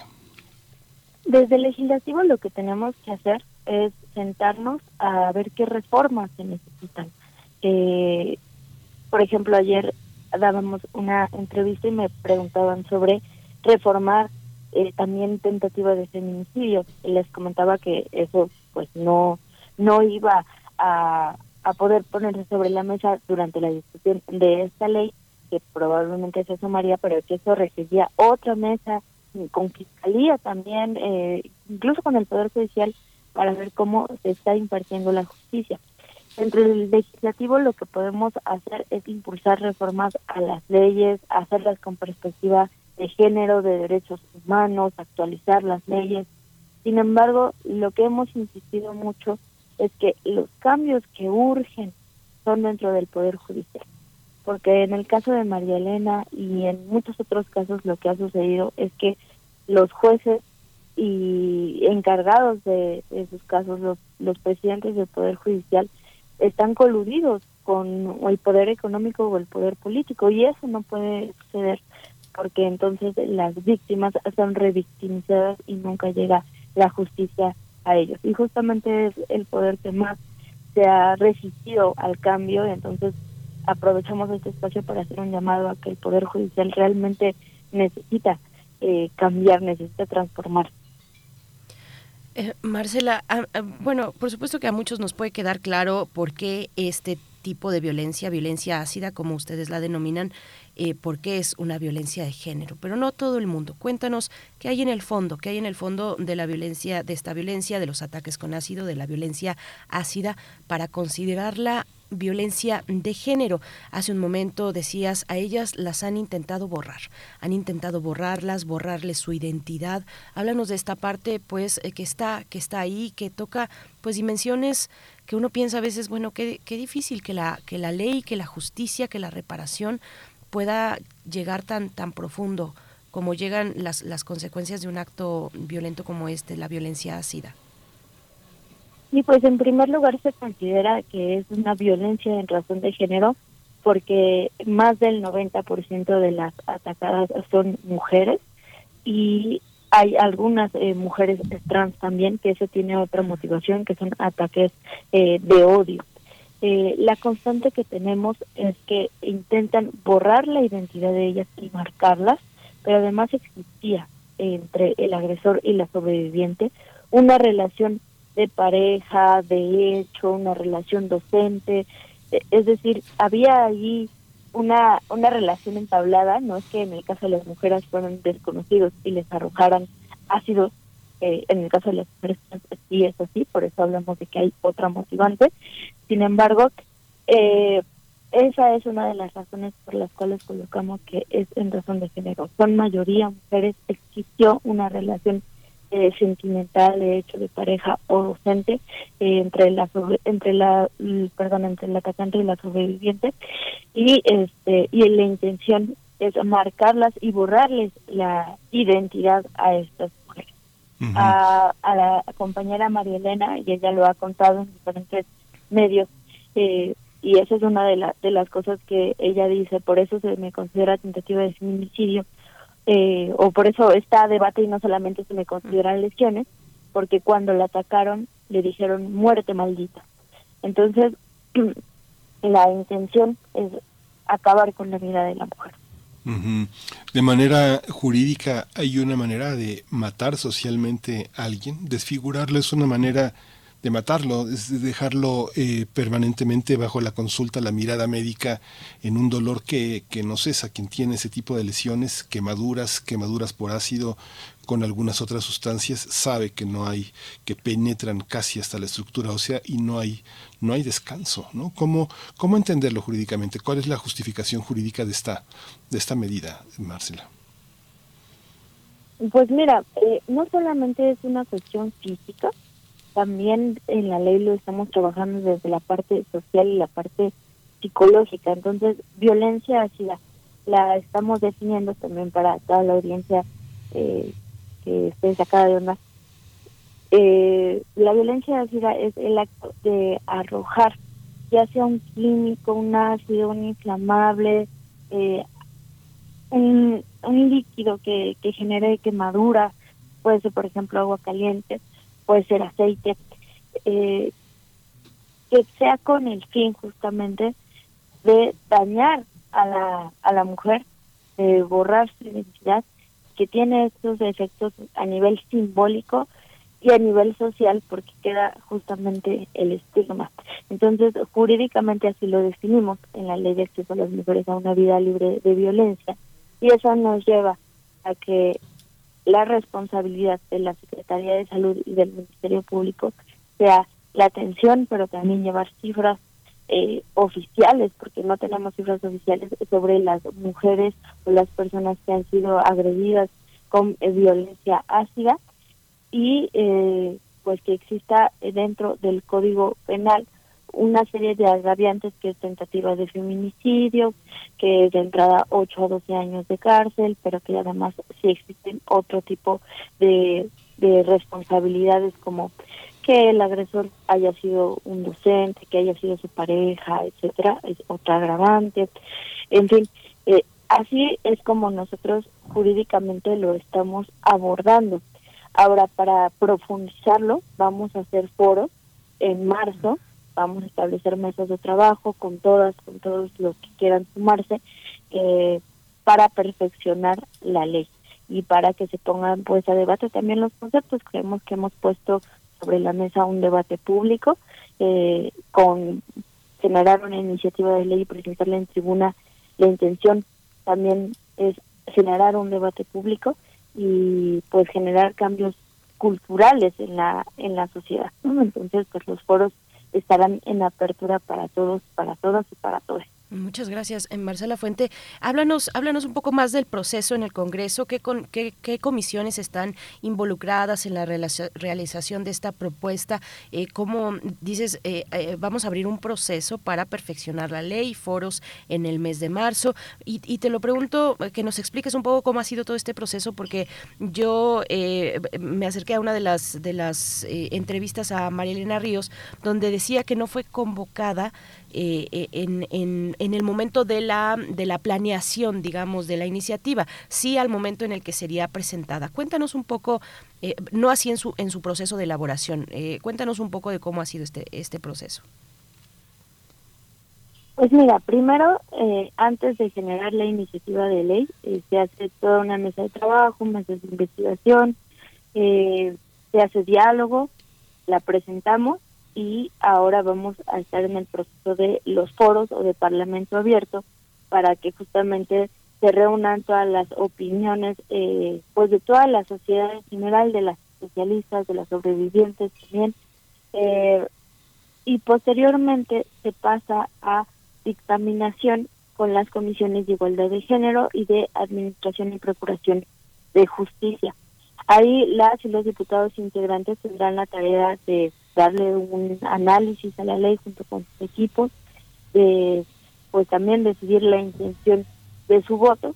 Si se aprueba, pasa a la mesa directiva para finalmente ser discutida en el Pleno ya con las 66 diputadas y diputados.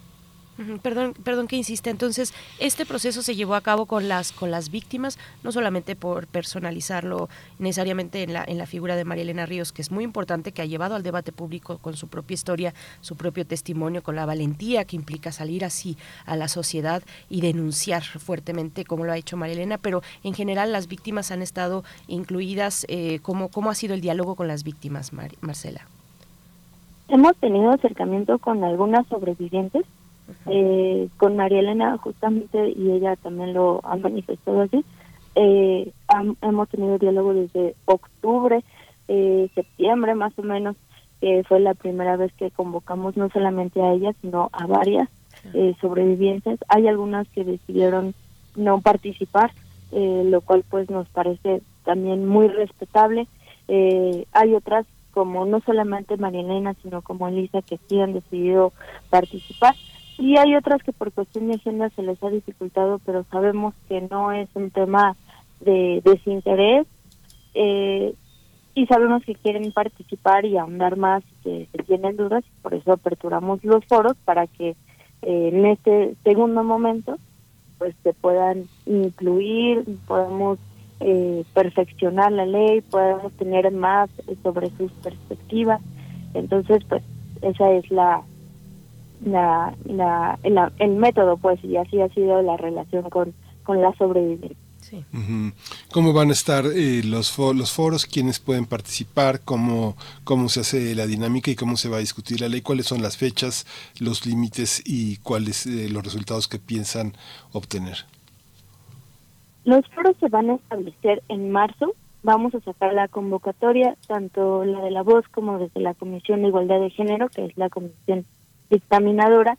Eh, vamos a estarlas convocando nuevamente a todas las sobrevivientes que participen, a las especialistas, vamos a estar delineando las mesas de trabajo conforme ustedes nos vayan llenando de solicitudes ahí en el Congreso de la Ciudad de México. Eh, entonces, pues estén al pendiente de las redes sociales que eh, pues ahí vamos a estar haciendo extensivas las convocatorias. Muy bien. Marcela, a ver, así en, en un minutito, entonces, solo para recapitular, esta propuesta de la ley Malena lo que quiere no es, eh, digamos, eh, eh, modificar la cuestión de la tentativa de feminicidio para la violencia ácida, sino cuéntanos tú, ¿qué es lo que quiere así en pocas palabras para que nos vayamos con la idea bien clara?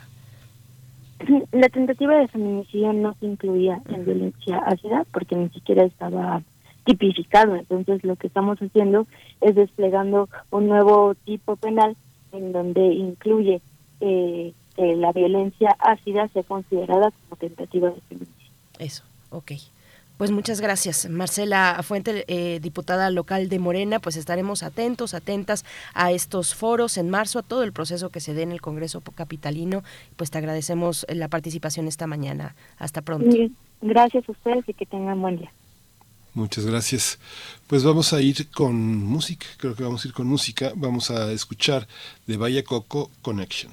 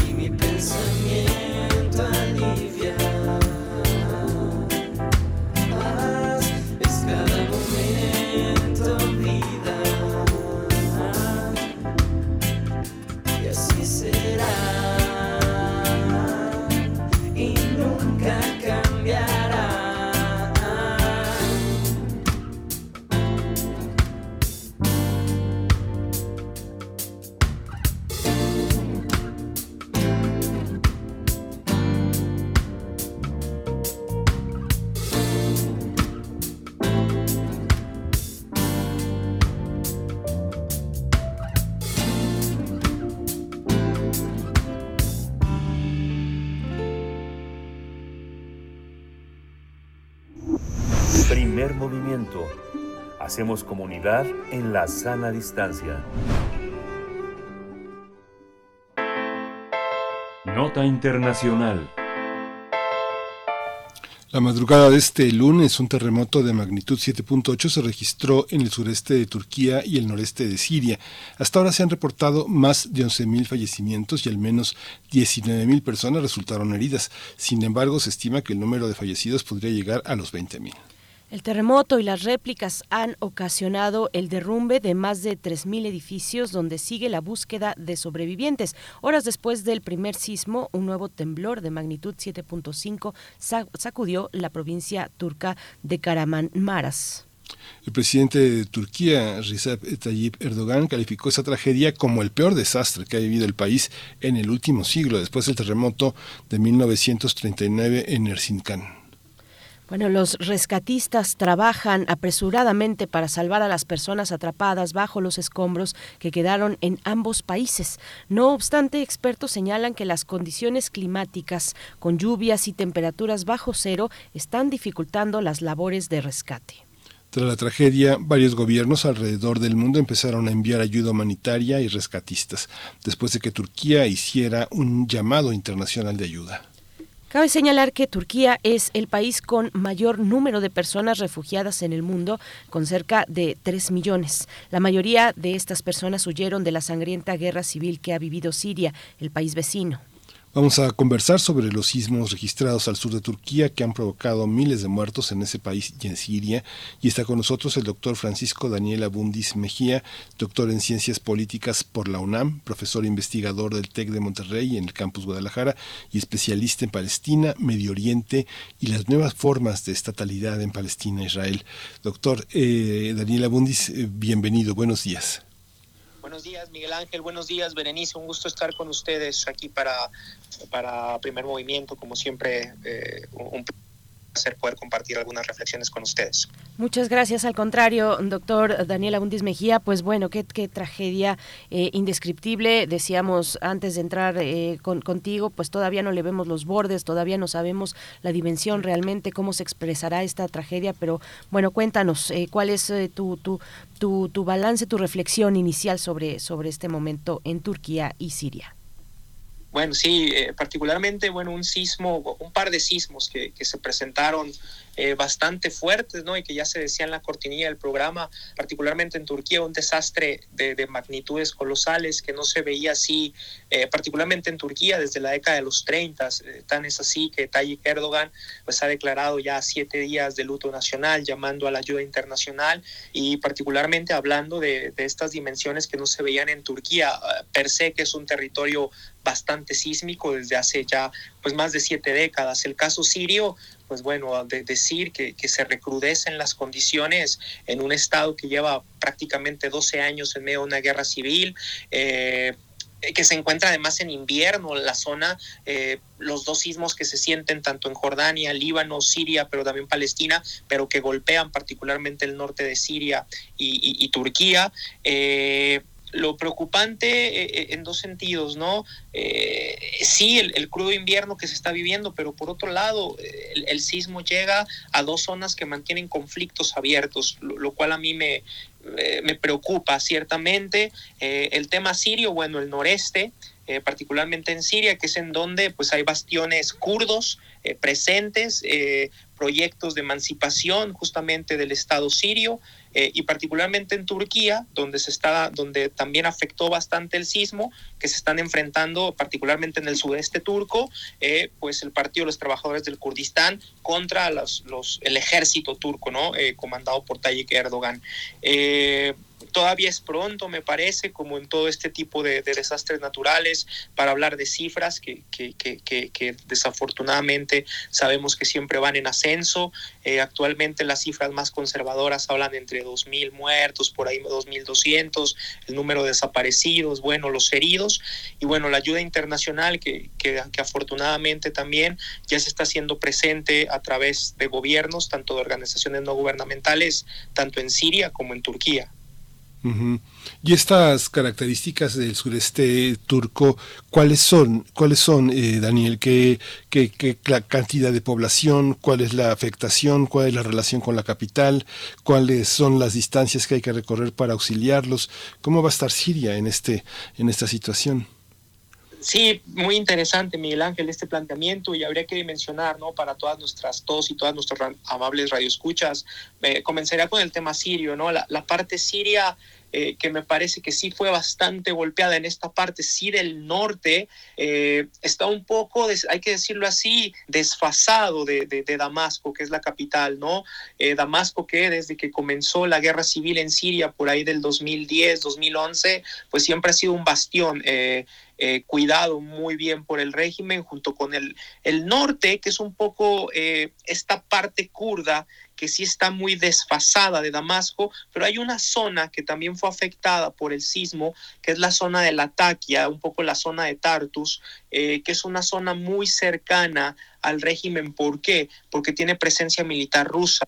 Hay que recordar que los rusos tienen una base naval con salida al Mediterráneo en el norte sirio y es la parte muy bien cuidada por, por el Estado sirio.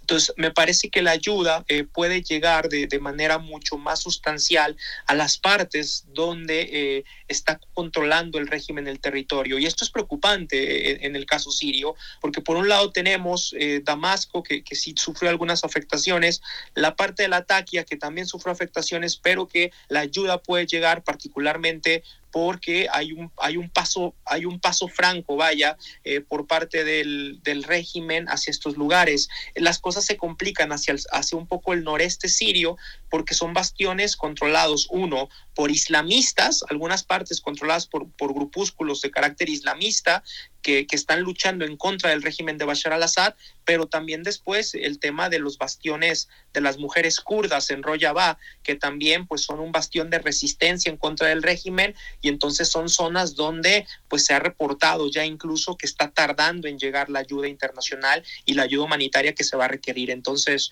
desafortunadamente aquí se conjuntaron tres factores, uno natural como lo es el crudo invierno que se está viviendo y por otro lado eh, la guerra en Siria eh, y los problemas que hay, particularmente por la frontera con Siria y con Turquía. En el caso turco, hay que decirlo también, en la parte donde se sufrieron afectaciones, eh, particularmente este sudeste turco, pues hay muchos enfrentamientos eh, entre los, eh, el ejército afín al régimen, Tayyip Erdogan, en contra del PKK que desde el punto de vista de, del gobierno turco, de Tayyip Erdogan, pues es un grupo terrorista. Entonces, esto también va coadyuvar a que en, es, a, a que en ciertas zonas particularmente sea un poco más tardía la llegada de los contingentes y la llegada de, de, de, la ayuda internacional, lo cual pues, pues siempre va a ser preocupante, ¿no? Porque se conjuntaron estos factores que implican pues naturaleza, eh, gobiernos, pero particularmente una guerra civil en Siria que lleva ya 12 años vigente. Daniel, qué, qué complicado, eh, doctor Daniel Abundis. Vemos en los reportes de, de, medios de comunicación la presencia, el apoyo de los cascos blancos, que tienen además, bueno, esta, esta pericia, esta experiencia en, en Siria con los bombardeos precisamente de la guerra civil. Eh, háblanos un poco de eso, de esos grupos también que están ahí, que, que vienen pues de ese proceso lamentable, muy duro, de eh, pues incluso de desplazamiento, ¿no? De apoyo a, personas desplazadas eh, a, a partir de la guerra civil civil y bueno que ahora ponen también sus conocimientos para eh, a, a, favor de las de las personas del rescate de personas en, en, en Siria. Sí, totalmente, ¿no? Que, bueno, está, que a final de cuentas es un grupo civil, hay que decirlo, estos famosos white helmets, los, los cascos blancos que, que son voluntarios civiles y que tuvieron muchísima presencia, eh, particularmente en los primeros años, eh, cuando, cuando estalló la guerra, los años más, más álgidos del, del conflicto, eh, y que de alguna u otra manera, pues sí tienen mucha experiencia en este tipo de, narrativas, particularmente bélicas, ¿no? Eh, tuvieron muchísima presencia, sobre todo en ciudades como Alepo, como Homs, que fueron de las más devastadas eh, por, por, los primeros años de la guerra, eh, antes de que, digamos así, eh, se estabilizara, si podemos hablarlo de alguna manera, el conflicto, o mejor dicho, que no escalara un poco más, como ahora que se mantiene en un, en un tenso statu quo, en donde de alguna otra manera, pues, a punta de represión, hay que decirlo, Bashar al-Assad se ha mantenido en el poder, es decir, a punta de represión hacia su propia población, pero también a punta del apoyo del ejército ruso, que fue quien pudo expulsar a muchos grupos de carácter islamista, como lo fue Daesh en su momento, y que particularmente liberó eh, de, este, de este tipo de grupos el, norte sirio, la región de la Taquia, por estos intereses geopolíticos que tiene el Kremlin en, en, territorio sirio. Entonces, si lo queremos ver así, bueno, estos, estos cascos blancos son vistos, a, además hay que decirlo, es decir, esta propia sociedad civil que ayuda que a, a, a, su, a su propia gente, pero que por otro lado pues es visto por el régimen como una suerte de movimiento terrorista. ¿Por qué? Porque son considerados como un bando rebelde, eh, particularmente que ha asistido a población que es, que es, que es eh, dimensionada como terrorista por su propio gobierno. Entonces es muy importante mencionar esto, y, pero sin duda es un esfuerzo que suma, eh, particularmente en el caso sirio. Y bueno, actualmente lo que se ha venido haciendo, como, como, como se hace históricamente en este tipo de, de desgracias, hay que decirlo, eh, las propias embajadas de tanto de Turquía como de Damasco en distintas partes del mundo son los canales oficiales para poder apoyar a, los, a los y a las damnificadas. Eh, y por otro lado, pues también las ONGs, ¿no? Médicos Sin Fronteras, eh, también que ya ha puesto eh, cartas en el asunto, eh, entre muchas otras que afortunadamente ya tienen presencia en campo. Bueno, el gobierno mexicano cabe destacar que también ya eh, ha girado órdenes por parte del canciller y del presidente para enviar ayuda de carácter humanitario y particularmente esta tradición que tiene históricamente de rescatistas tanto a territorio sirio como a territorio turco, lo cual pues me parece siempre digno de rescatar en estos términos de solidaridad que pues México ha mostrado históricamente eh, porque ha vivido eh, los, los, las implicaciones de este tipo de desastres naturales. Sí, un elemento que también resulta muy interesante, Daniel, es que esta zona de Erzincan es una zona donde hay una gran eh, penetración de migrantes ilegales. Todo el tiempo hay el marcaje de detenciones de iraquíes, de afganos, de pakistaníes, de yemeníes. Eh, hay, una, hay una enorme cantidad de personas que vivían ilegalmente en esa zona, refugiadas en zonas como, como especies de vecindades, de cashbacks muy, muy, este, muy pobres que no tienen la suficiente vigilancia porque pues todo está ahí, todo el mercado, los alimentos, lo que puede sobrevivir un refugiado está ahí. Y cómo, cómo ha sido esta, esta reacción, me imagino que así como nos pasó con estos talleres eh, de explotación de costureras en San Antonio Abad, que de pronto reveló una realidad tremenda para muchos mexicanos, ahora yo creo que se pone de manifiesto toda esta realidad de migrantes y de refugiados de distintas partes de la guerra y de la miseria en esa zona del mundo, ¿no? Eh, importantísimo, Miguel Ángel, esto que mencionas y que da totalmente para, para todo un análisis eh, el tema de los refugiados, de los migrantes y de los desplazados, ¿no? Todas estas distintas categorizaciones que se han dado en función de la guerra civil siria, porque a final de cuentas representa, como bien lo mencionas, otro, otro, otra serie de imponderables que es bien importante de, manejar acá por las condiciones en las que viven estas personas, eh, particularmente y, comenzando con Siria después en Turquía. Bueno, en el caso sirio, los millones de desplazados que, que tuvieron que, que, que, migrar de su ciudad de origen, eh, particularmente ciudades como como Homs, como Alepo, inmigrar hacia Damasco, buscar eh, tener presencia en el norte sirio, es decir, los bastiones controlados por el régimen, los millones de desaparecidos también, los heridos, las heridas también, la gente con amputaciones, pero sobre todo estos refugiados eh, que también se han convertido en apátridas y que han buscado tener salida, particularmente en países vecinos de Oriente Medio, pero también en otras partes del mundo.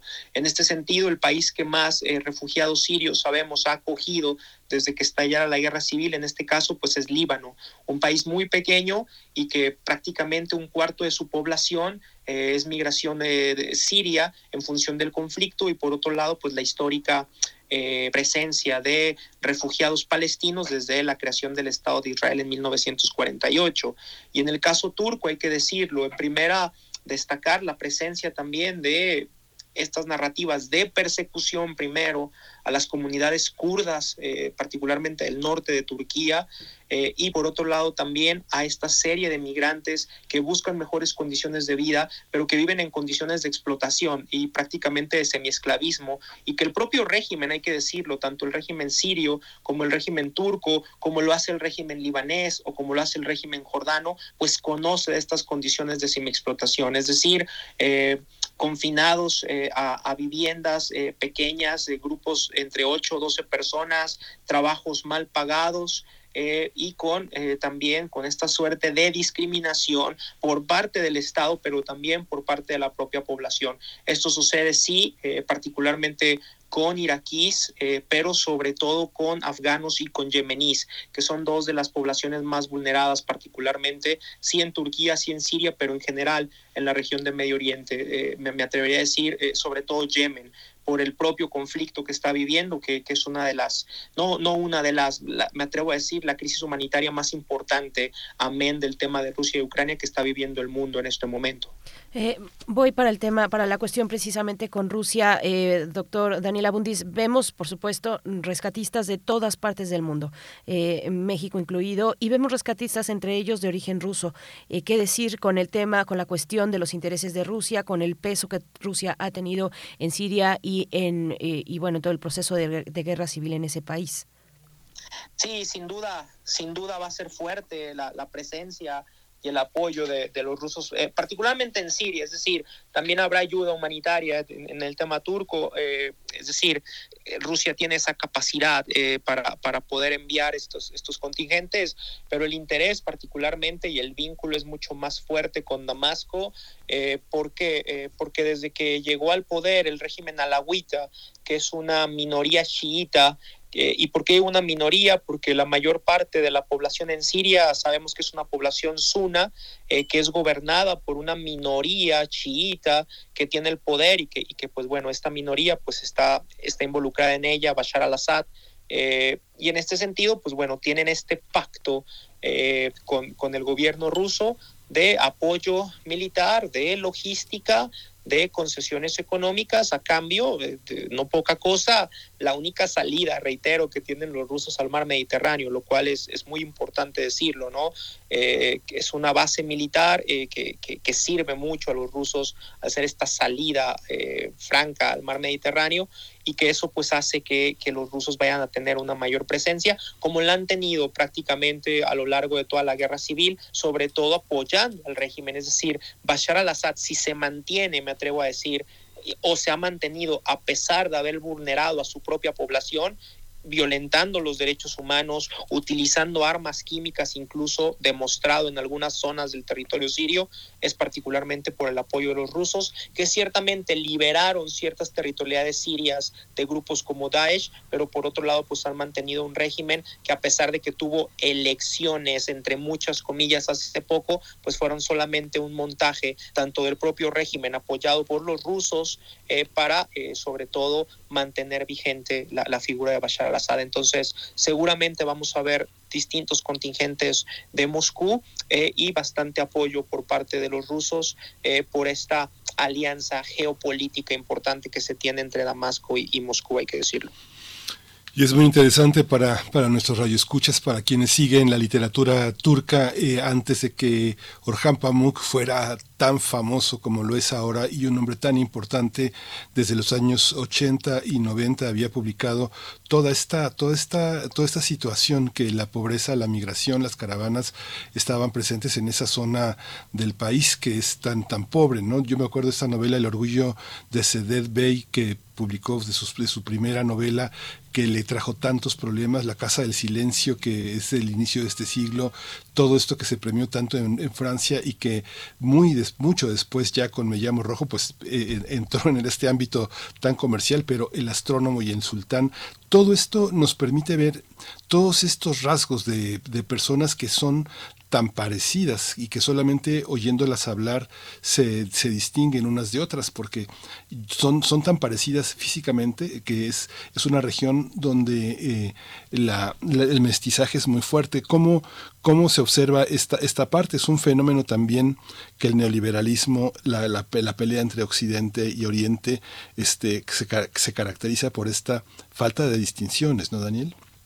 Sí, qué, qué interesante, Miguel Ángel, ahora que, que retomas a, a, a Pamuk, ¿no? Este Nobel de Literatura en 2007, eh, y que como dices, ¿no? Salta, salta la fama mundial con este Nobel, con, con Me llamo Rojo, pero también con Estambul, si hay recuerdos, que es una novela maravillosa, más, más que una novela, bueno, una autobiografía que él hace de su vida en Estambul, las implicaciones que tiene esta ciudad, pero con, con otros trabajos que, bueno, que le han valido muchísimas críticas eh, por parte particularmente del, del gobierno de, de Erdogan por ser crítico a algunas narrativas, tanto del gobierno turco, pero sobre todo también a los procesos del Islam político, ¿no? Yo creo que una novela que refleja mucho esto que tú mencionas es la novela de Nieve, en donde, bueno, en, en- en- en- en un lugar de Turquía, particularmente en un crudo invierno, pues gana un partido islamista, las mujeres se están suicidando, hay, una, hay un caos ahí, hay una velada crítica eh, muy importante a los grupos islamistas y a estas tensiones ¿no? que, que históricamente ha tenido Turquía,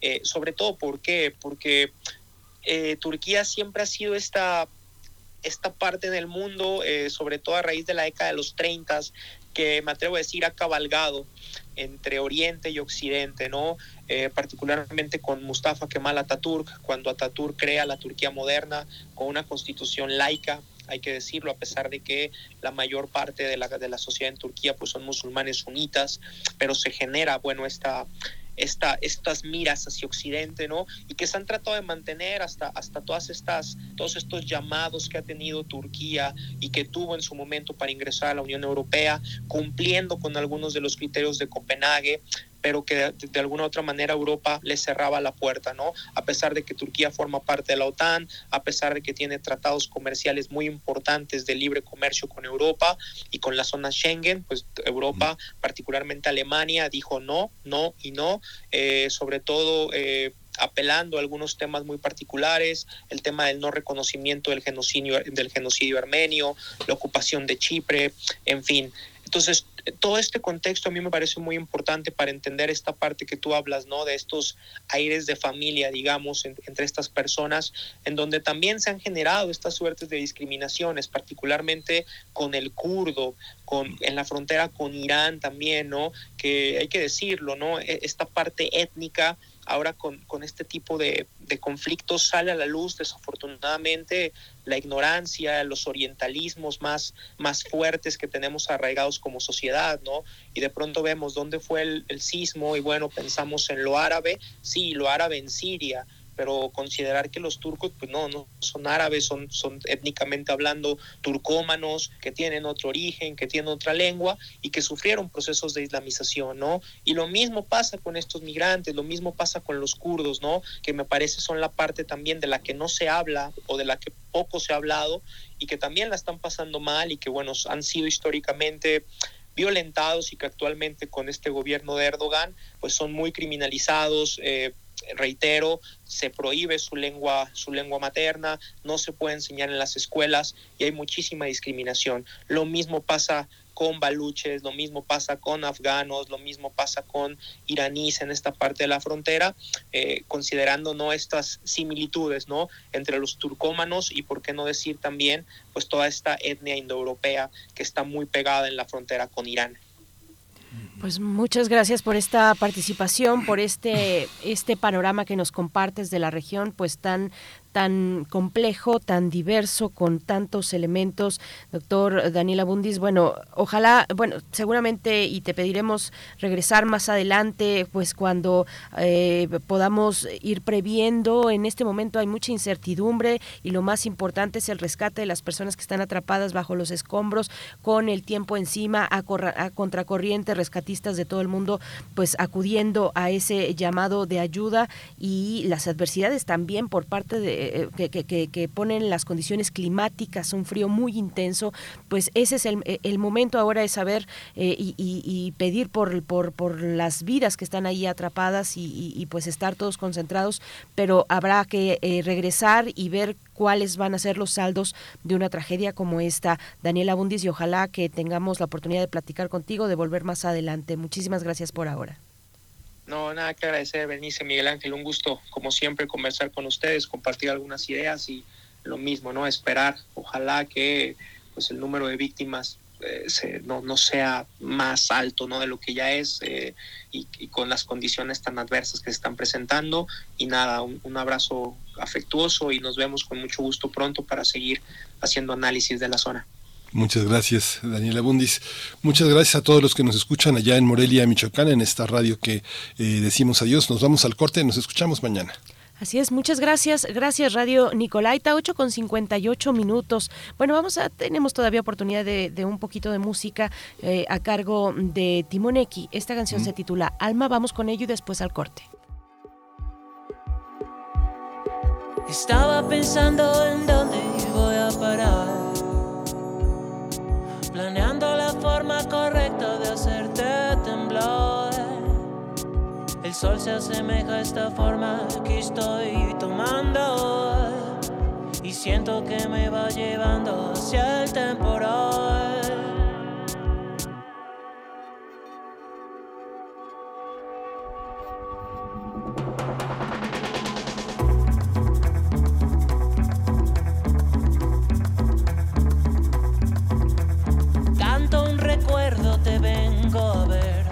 Aviva mi fuego, yo vengo a crecer.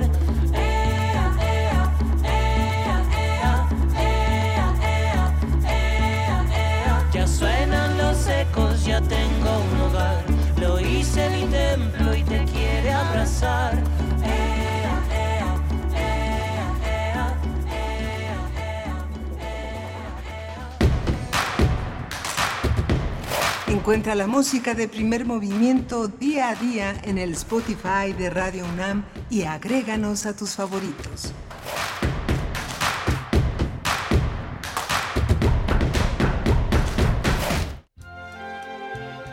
Norman Mailer, Norman Mailer, Norman Mailer.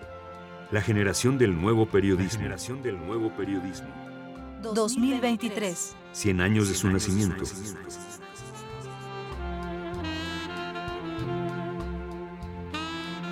Para Mailer, el sexo era mucho mejor cuando era sucio, maldito, incluso esclavo, y no cuando era limpio y sin culpa.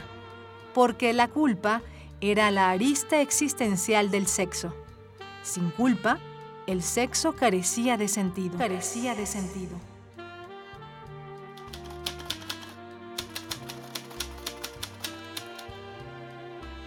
Norman Mailer, Norman Mailer. 96.1 FM. Radio UNAM. Experiencia sonora. Experiencia sonora.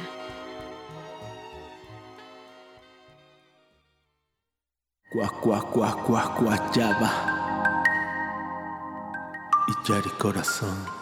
De corazón a corazón, este ritmo te invitará a bailar al sabor del rap reggae electrónico. Ser parte de mi tierra. Súmate a la lírica sincera de Iyari Guayaba and Ale Sound System, quien presenta su nuevo álbum, Estamos Vivos. Todo este tiempo lo he sabido. La música es el eco, mis manos el alarido. Cosecho lo que siembro. Viernes 10 de febrero a las 21 horas, Sala Julián Carrillo. Entrada libre. Sé parte de Intersecciones. Radio UNAM. Experiencia sonora.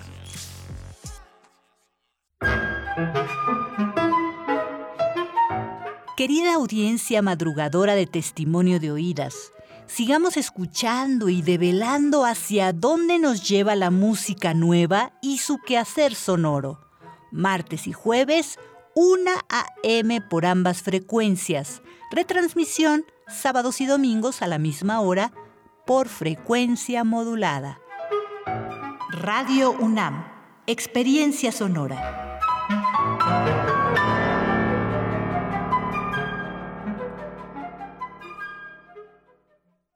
Yo soy de esa generación que entró a trabajar en 2012, cuando el último gobierno neoliberal legalizó que grupos empresariales subcontrataran gente. El outsourcing. Cuando yo llegué a este call center, me la pasé muy mal. La peor chamba que tú. No respetaban tus bonos, el derecho de antigüedad, la pensión y te daban tres minutos para ir al baño. Pero cuando Morena anunció en 2021 que iba a poner fin a estas prácticas, sentí que se hizo justicia. Creo que el modelo está cambiando. Para mí Morena es eso, poner primero al trabajador. Morena. Aire recibes, metal vibrante, brisa que orienta a los extraviados y estremece a los amorosos. La música para trompeta, salsa, jazz, balada, está en Viento de bronce. con Juan Arturo Brennan, lunes a viernes 6.40 de la mañana y 15 horas. Radio UNAM. Experiencia sonora.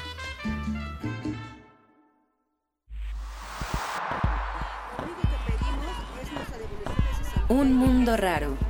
Posverdad, pospandemia y pospatriarcado. Una producción de Radio UNAM y la Unidad de Investigaciones Periodísticas de Cultura UNAM. Lunes, 12 del día. 96.1 FM. Experiencia sonora. Queremos escucharte. Llámanos al 55 36 43 39 y al 55 36 89 89. Primer movimiento. Hacemos comunidad.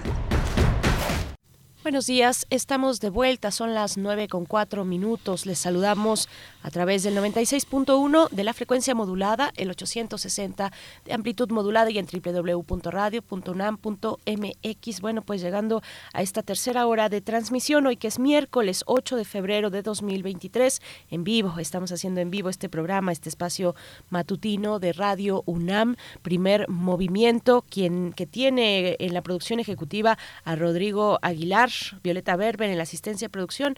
Ambos están del otro lado del cristal. También se encuentra frente a mí Jesús Silva, el, señor Jesús Silva, en la operación de los en la operación de la consola, en los controles técnicos. Está eh, nuestro compañero Antonio Quijano, jefe de noticias, también aquí presente. Y a sana distancia, Tamara Quiroz recogiendo sus comentarios, varios comentarios con respecto a Siria, naturalmente, pues es- nos, nos convoca, nos convoca eh, como, como personas, como humanidad, pero particularmente también a países que eh, eh, tenemos eh, pues una actividad, una, una actividad sísmica importante, también nos remueve muchas cosas. Bueno, pues estamos recibiendo sus comentarios, arroba P Movimiento en Twitter, Primer Movimiento UNAM en Facebook y por supuesto saludar a mi compañero Miguel Ángel Quemain en la conducción. Miguel Ángel, buen día. Hola Berenice, buen día, buen día a todos los que nos escuchan. Pues sí, de Turquía, en este momento esa Turquía tan diversa, que no es árabe, como bien señalaba Daniela Bundis, que tiene otros matices y que la literatura está ahí para, para señalarnos por dónde van muchos de los rumbos y cuáles son las consecuencias de que fenómenos como este ahora pongan en evidencia algo que, que ya desde hace varias décadas estaba presente en la, en la vida. ¿no? De este, uno, uno observa cómo los grandes poetas turcos, los grandes novelistas lo han puesto en evidencia y era un hombre tan visible, tan visible como Orhan Pamuk desde hace pues cuatro décadas, cuatro décadas desde su primer novela en 1982 lo había puesto en evidencia y todo lo que se ha generado desde un orbe pues ajeno a este mundo que es el orbe inglés donde muchas revistas, muchas publicaciones han puesto también en evidencia a través de las crónicas de los grandes periodistas este mundo tan oprimido, tan difícil que está en Turquía. Pero bueno, Vale la pena revisar, como bien recordaba Daniel Abundis, Nieve, que también es otra gran, otra gran novela de Orhan Pamuk. Toda esta, toda esta narrativa está publicada en distintas casas editoriales, toda esta gran parte, el Nobel lo ha puesto al alcance de todo el mundo, así que bueno, vale la pena acompañar este dolor con esta alegría también de la literatura, Bernice. Por supuesto, sí, Nieve, una novela del año publicada originalmente en 2002. Eh, bueno, pues parte Sí, eh, por supuesto, y, eh, y que nos comentaba Daniela Abundis, nos, nos hacía esa referencia. Bueno, pues sí, hay que acercarse a las lecturas que también nos da la literatura respecto a una cultura como esta, eh, tanto en Siria como en Turquía. Y bueno, solamente antes de continuar con nuestros temas siguientes, la embajada turca en México pues pone, por supuesto, está, está solicitando ayuda, ayuda humanitaria para los damnificados de este desastre y esta ayuda puede, se puede ser enviada a la dirección de la embajada que vamos a compartir aquí en estos micrófonos, que es Montelíbano 885 Lomas de Chapultepec, en la delegación Miguel Hidalgo, código postal eh, 11.000, eh, 11000 en Ciudad de México. Montelíbano 885 en la en las lomas de Chapultepec. Y bueno, parte de lo que está solicitando la embajada, pues es ropa de invierno para adultos y niños, abrigos impermeables, botas, vestidos, pantalones, guantes, bufandas, gorros, calcetines, ropa interior, toda ropa de invierno, pues muy importante en estos momentos. El, el, clima pues se encontra azotando y haciendo todavía más, más adversa, adversos los trabajos de rescate. Otros materiales también se solicitan como carpas, camas, colchones para tienda, frazadas, sacos de dormir, estufa, eh, estufas o calentadores, estufas catalíticas, eh, tanques de gas, termos, linternas, bancos de energía, generadores y bueno, pues en parte de lo que está solicitando la embajada turca hay otros otros también otros elementos, eh, cajas de alimentos, alimentos no perecederos, enlatados, comida infantil, pañales, producto de limpieza e higiene, toallas sanitarias, bueno, es lo que solicita y que estará recibiendo la Embajada de Turquía en México, en la dirección ahí en, en, Chapultepec, en Lomas de Chapultepec, en la dirección que les acabamos de compartir, Lo, eh, Montelíbano 885, Miguel Ángel. Sí, pues sí, ahí está, ahí está todas las coordenadas para apoyar este, a este gran país, más cercano de lo que imaginamos. Más cercano de lo que imaginamos. Y bueno, pues Ay, qué complicado. 9 con 10 minutos de la mañana. Nosotros vamos a tener la poesía necesaria en un momento más, un respiro poético. Y la mesa del día hablaremos de la publicación titulada Un país posible, manual para trazar el México del futuro. Es un libro de Julio Madrazo. Julio Madrazo, egresado de la Facultad de Ciencias Políticas y Sociales de la UNAM. Eh, tiene una maestría en políticas públicas por Georgetown, eh, en la Universidad de Georgetown. Y bueno, pues eh, estará con nosotros platicando de esta propuesta, del diagnóstico que recoge en este libro y de lo que propone para nuestro país en el contexto tan adverso en el que en el que se encuentra un país como el nuestro, también eh, naturalmente asistiendo o sin dejar pasar el contexto internacional muy importante, pues bueno, es lo que tendremos para la mesa del día. Sí, vamos a cerrar esta emisión de primer movimiento con el crisol de la química. El tema que eligió el doctor Plinio Sosa para hoy es el asfalto y el negro Manuel Antonio. Así que bueno, quedan muchas sorpresas todavía hacia el final del programa. Vamos, Miguel Ángel, entonces con la poesía necesaria. Vamos. Es hora de poesía necesaria. Pues el, de los escombros. También eh, Cernuda, el gran poeta español andaluz Luis Cernuda sacó de los escombros y del olvido este gran poema de Adolfo de Becker, eh, de Adolfo Becker, eh, donde habita el olvido. Y luego Joaquín Sabina lo puso nuevamente en escena con una extraordinaria canción, siempre en un particular estilo que distingue al gran poeta, al gran músico, al gran cantante Joaquín Sabina y lo vamos a acompañar con un poema, un poema de fiesta también donde suele habitar el olvido, un poema de Lucía Carvalho que forma parte del número dedicado a la fiesta de la revista de la UNAM. El poema de Lucía Carvalho dice así, Llego a mi casa después de la fiesta, entro a mi baño, por fin mi baño. Mi cuerpo se derrite, mis oídos todavía guardan la fiesta, Siento el eco de la fiesta en mi estómago. Lo siento en la lengua. Hay ruido entre nuestras miradas. Alguna vez tus ojos fueron mi casa. Hoy son solo el escombro de un recuerdo. Alguna vez tu mirada fue solo mía. Hoy mis ojos son lo que queda de una fiesta equivocada.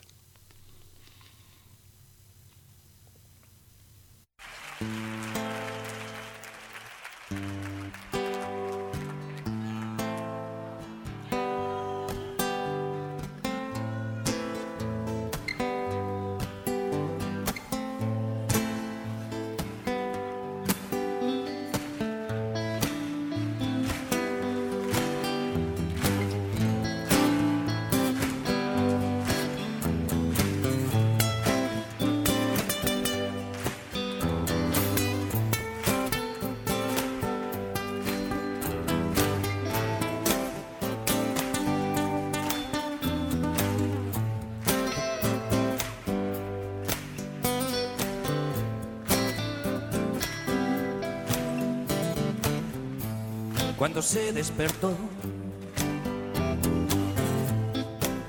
No recordaba nada de la noche anterior, demasiadas cervezas. Dijo al ver mi cabeza al lado de la suya en la almohada y la besé otra vez. Pero ya no era ayer, sino mañana. Y un insolente sol, como un ladrón entró por la ventana. El día que llegó, traía ojeras malvas y barro en el tacón, desnudos pero extraños. Nos vio roto el engaño de la noche, la cruda luz del alba, que era la hora de huir. Y se fue sin decir, llámame un día. Desde el balcón la vi perderse en el traje de la gran vía. Y la vida siguió como siguen las cosas que no tienen mucho sentido. Una vez me contó un amigo común que la vio, donde habita el olvido, donde habita el olvido, donde habita el olvido.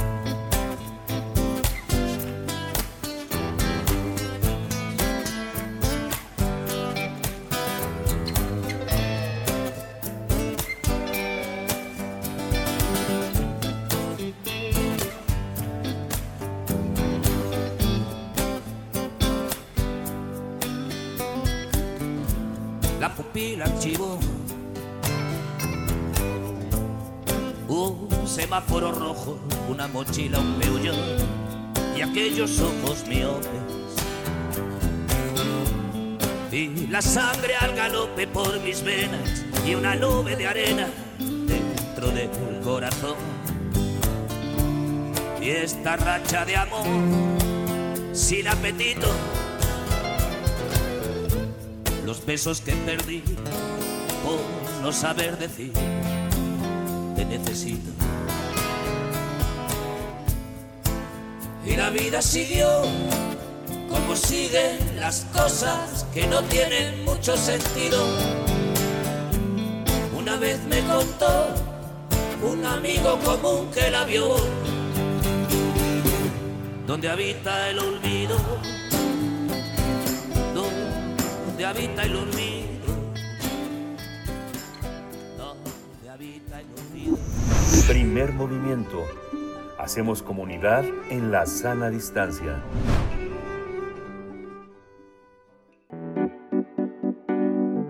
La mesa del día. Un país posible, manual para trazar el México del futuro. Es la obra de Julio Madrazo quien propone varias alternativas para que la voz de los mexicanos sea tomada en cuenta. El también consultor de políticas públicas destaca que la participación ciudadana es fundamental para que todos los habitantes de este país puedan caminar seguros por las calles, que su voz sea escuchada o que puedan estar orgullosos de sus gobernantes. Julio Madrazo destaca que ese México es posible. Para lograrlo propone un camino para crear los cimientos de un país que garantice contar con un Estado de Derecho, ética, honestidad, seguridad y respeto a la propiedad privada. De acuerdo con el autor, esta obra brinda un análisis meticuloso de lo que ha sucedido en las últimas décadas, que abarca desde el capitalismo voraz a las ocurrencias del régimen actual.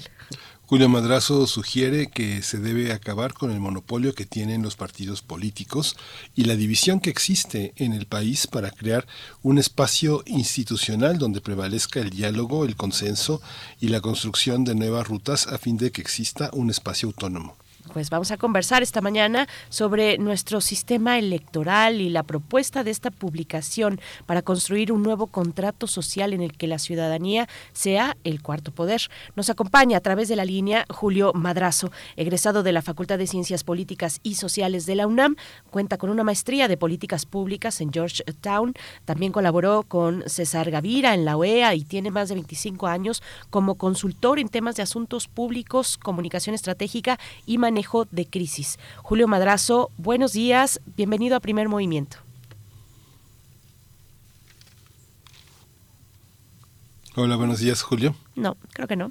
Creo que creo que se nos fue la comunicación pero vamos a regresar inmediatamente eh, con Julio Madrazo. Este, este libro, Un país posible, manual para trazar el México del futuro, es un libro eh, editado por eh, el sello de Ariel, el sello editorial de Ariel. Y bueno, pues interesante porque ya nos dirá Julio ahora que podamos volver con él, que podamos enlazar con él, pero interesante porque para empezar hace una crítica a su propia generación, personas que están entre los 50, un poquito más, eh, eh, hace, hace una crítica y, me parece que, eso, que una autocrítica es importante también como un buen primer paso. Pero bueno, ya tenemos a Julio Madrazo. Eh, bienvenido, Julio. Buenos días. te saludamos Miguel Ángel Quemain y Berenice Camacho de este lado. ¿Cómo estás?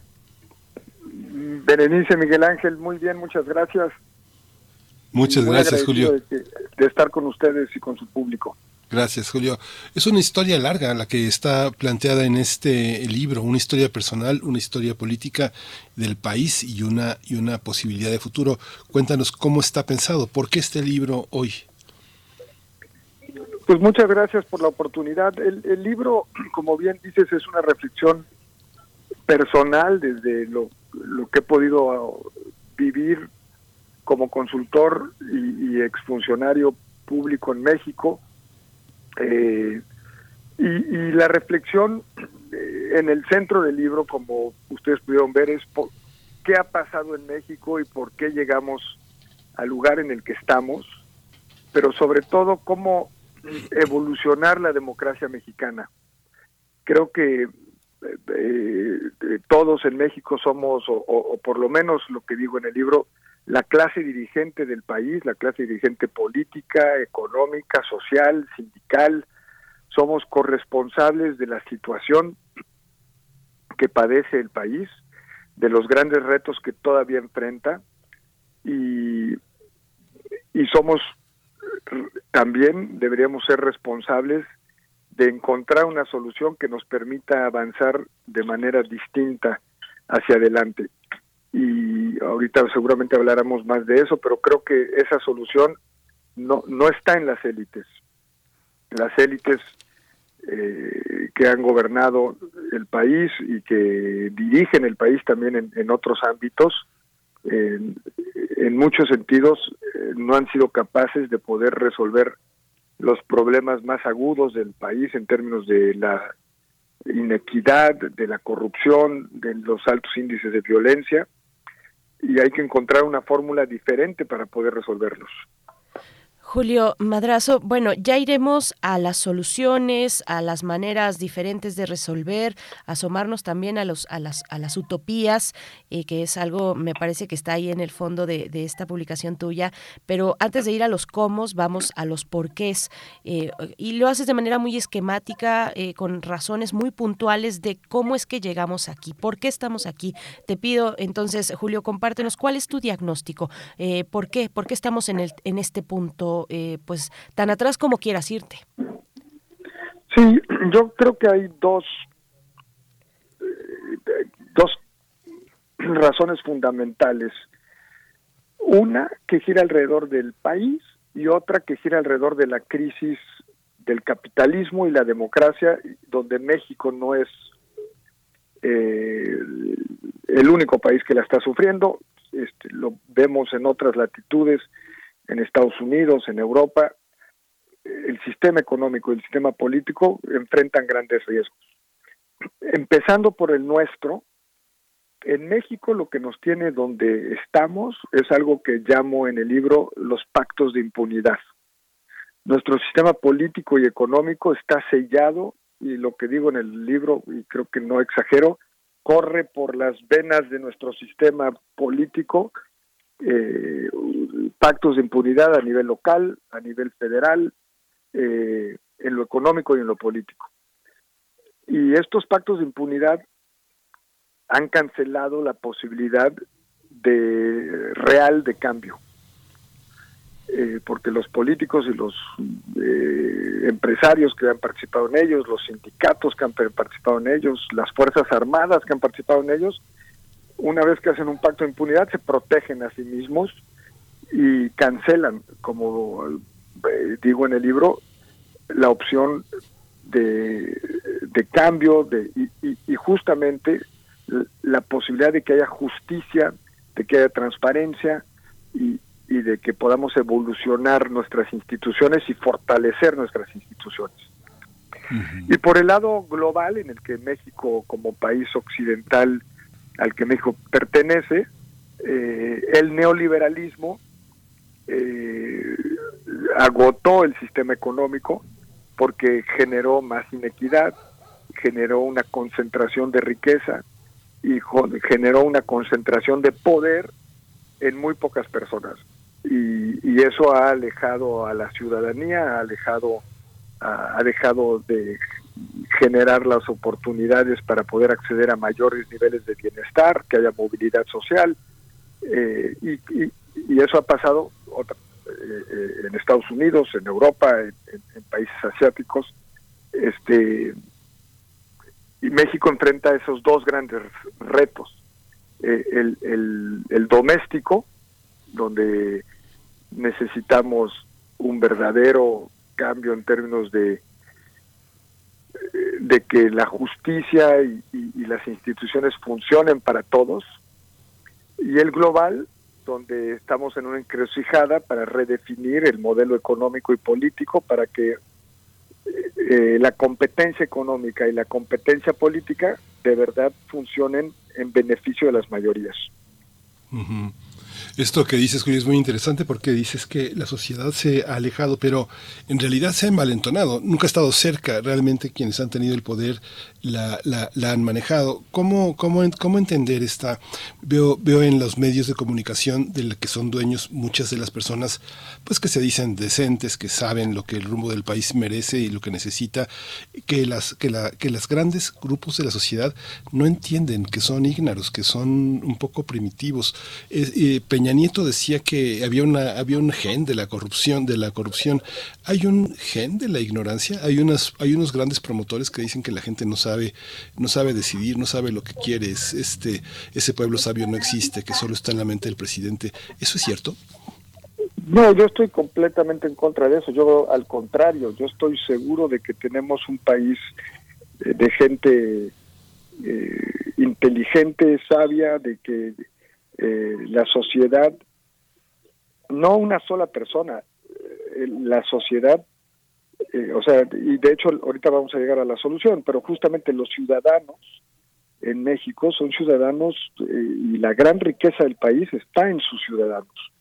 Los somos son, es, un país de ciudadanos que todos los días salen a, trabajar, a generar riqueza, a resolver problemas, eh, con instituciones que dejan mucho que desear en la solución de esos problemas, con un sistema educativo este de un nivel eh, digamos que deja también mucho que desear, un sistema de salud que no provee los servicios que debería, eh, y que a pesar de eso nuestro nuestro país eh, y, nuestra, sociedad eh, sigue resolviendo contra viento y marea su vida cotidiana.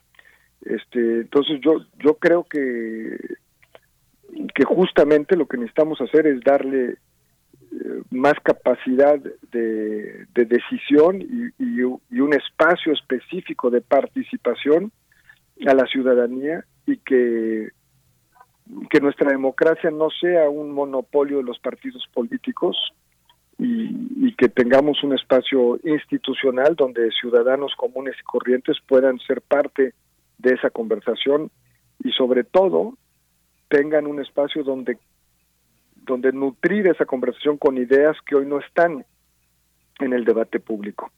Algo que, que tampoco es exclusivo de México es la polarización tan aguda que cada vez se vive más, una cancelación de unos y otros, la incapacidad de escucharse entre unos y otros.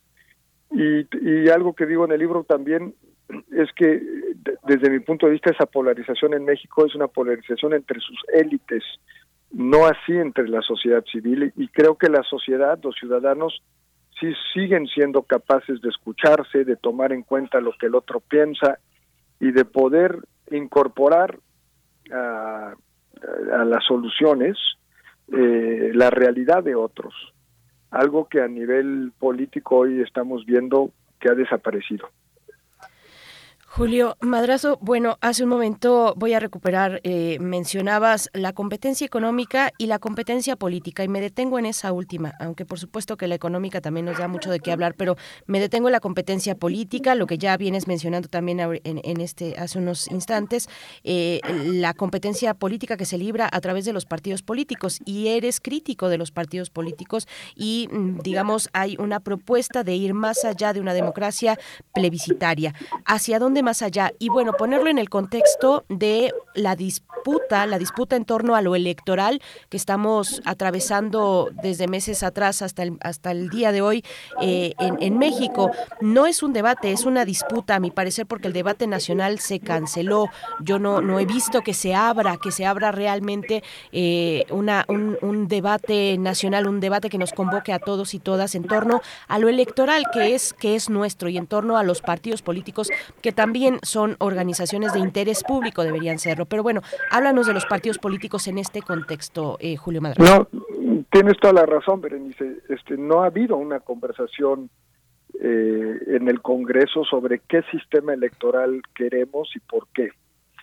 Y, pero además, como bien señalas, en el libro justamente digo que la democracia no solo puede ser plebiscitaria, o sea, las elecciones son indispensables para el acceso al poder, para que gane un presidente municipal, un diputado, obviamente el presidente o presidente de la República tendrá que son cargos de elección popular y eso eso tiene que seguir siendo así. Los referéndums pueden ser útiles también, pero con algo que describo en el libro y yo hice muchos años campañas electorales es que las campañas se han ido deteriorando como espacio de diálogo, de discusión, de análisis, de reflexión eh, y de evaluación de propuestas y de soluciones para el país. Eh, pasaron de, ser las elecciones un lugar donde se podía debatir ideas, después pasaron a ser anuncios de 30 segundos, lo que los gringos llaman soundbites, y, y, ahora son videitos de TikTok. Entonces, este, un influencer puede tener mucho más impacto en el resultado de una elección que, que alguien que esté trabajando en una propuesta seria de cómo mejorar el sistema de salud pública o, o, o la infraestructura del país, o etcétera. Entonces, eh, los espacios a los que creo que hay que evolucionar, y no es en exclusión del otro, sino ambos deben de ser parte, deben coexistir y se complementan en, en términos de una democracia más rica. Se llaman espacios de democracia abierta y son eh, dinámicas donde ciudadanos comunes y corrientes participan en la reflexión, en el diálogo, en la conversación sobre qué soluciones podría tener el país en un determinado asunto. En el libro propongo que comencemos con tres, uno sobre sustentabilidad, otro sobre género, equidad de género y otro sobre variar qué, indicadores deberíamos determinar como los los, los indicadores más importantes para para definir el país de, o el bienestar que el país debería alcanzar. Eh, y que sean los ciudadanos los que los que tengan esa conversación y se le presente a los otros poderes, se le presente al poder legislativo, al, al ejecutivo, no para sustituirlos, pero sí para entablar una relación y un diálogo distinto y un una mecánica de rendición de cuentas entre ciudadanos e instituciones públicas también distinta. Está muchas personas con las que uno se topa en las fechas claves de fin de año y inicio de año, le pregunto uno a la gente cómo estás y dice pues ahí pasándola, mientras haya salud, la salud es un elemento sustantivo ha, venido en declive de una manera aterradora. En Inglaterra uno ve las noticias y en, las, en, el sistema de urgencias hay veces que no hay ambulancias, que la gente pasa hasta cuatro días en una sala esperando ser atendida. ¿Cómo entender, cómo entender el desafío de la salud? Tiene un lugar también importante en tu libro, eh, Julio. ¿cómo, ¿Cómo entender ese desafío? ¿Lo hemos entendido o hay una necesidad de replantear la salud en otros niveles tal vez más, más sociales, más, eh, más primarios, menos... Eh, más comunitarios. ¿Cómo, lo, cómo entender esta, este desafío, Julio? Yo creo que la primera, el primer dato este, gravísimo en términos del sistema de salud mexicano es que el 50% del gasto de salud lo hacemos los ciudadanos desde el bolsillo. El gasto de bolsillo, como se conoce, representa casi la mitad del gasto nacional en salud. Esto lo que quiere decir es que la gente paga con su bolsillo, no con un no, no a través del IMSS o a través de otro sistema de salud como era el Seguro Popular, sino a través de, desde su bolsillo eh, la atención primaria. Entonces, el, la calentura de un niño, la diarrea de una señora, este, una infección estomacal, o, no, no podemos esperarnos ante una situación de esta naturaleza y acudimos a un médico eh, familiar. México no tiene un sistema de primer nivel adecuado. Eh, cuando alguien tiene una diálisis, si tiene, digamos, diabetes o una insuficiencia renal, el sistema lo atiende un, mejor y, el sistema público, pero pero no a, nivel primario. Y yo creo que eso es lo primero que habría que reconocer y sentarnos a pensar cómo resolver. Eh, y tienes toda la razón, o sea, los dos grandes servicios públicos que, generan equidad en un país desarrollado son la educación y la salud. Eh, eh, el presidente ha hablado de tener un sistema de salud como en Dinamarca, donde, pero también los sistemas de educación de los países escandinavos son este de una gran calidad y, son públicos todos y, no hay necesidad de que la clase media digamos aspire a, tener servicios de educación privada que sustituyan los de educación pública. Pero además eh, en términos de, de la salud también creo que es eh, muy importante que podamos tener eh, acceso a, tratamientos de mejor calidad, este, hay, sigue habiendo desabasto de medicinas, en particular alrededor del tema de eh, niños con cáncer y otros padecimientos. Entonces hay una reflexión seria y profunda que otra vez, como decía Berenice, en términos del sistema electoral no hay diálogo y tampoco lo hay en el tema del sistema de salud. Y, y, y yo estoy lo que propongo en el libro es, yo estoy seguro de que entre ciudadanos podríamos tener esa conversación. Y algo que es muy importante y lo describo también, y a lo mejor no se hizo suficiente énfasis, es que esos diálogos no se dan solo entre ciudadanos. Los ciudadanos, y, y lo que propongo es que el INE sea el Instituto Nacional de Participación Ciudadana, se dan con facilitadores, no es que metas a un auditorio a 120 personas y pretendas que se pongan de acuerdo. Hay mecánicas de facilitación muy, este, donde hay mucha experiencia en, para que eh, el diálogo ciudadano prospere, pero además se invitan a esos diálogos a expertos con distintos puntos de vista, digamos, energías limpias. Entonces ah, se, se manda a llamar expertos en sol, en, en energía eólica, en hidrógeno, en, eh, otras fuentes de energía renovables, pero también se manda a llamar a expertos que creen que todavía la energía eh, a través del carbón o a través del petróleo este es una opción viable para que los ciudadanos escuchen los distintos los distintos puntos de vista escuchen expertos que vengan eh, con, eh, de las distintas ópticas y, y una vez escuchada esa evidencia se puedan sentar a llegar a acuerdos sobre qué debería ser o cuál debería ser la matriz energética del país y cómo llegar a ella. Entonces, regreso a tu punto, no quiere decir que los mexicanos que participen en estas eh, en estos espacios de diálogos tengan que ser expertos de todo, al contrario, ciudadanos comunes y corrientes que tienen la capacidad de escuchar expertos y a partir de esa de las distintas visiones de qué hacer, se ponen a trabajar para construir su opinión de hacia dónde y cómo avanzar.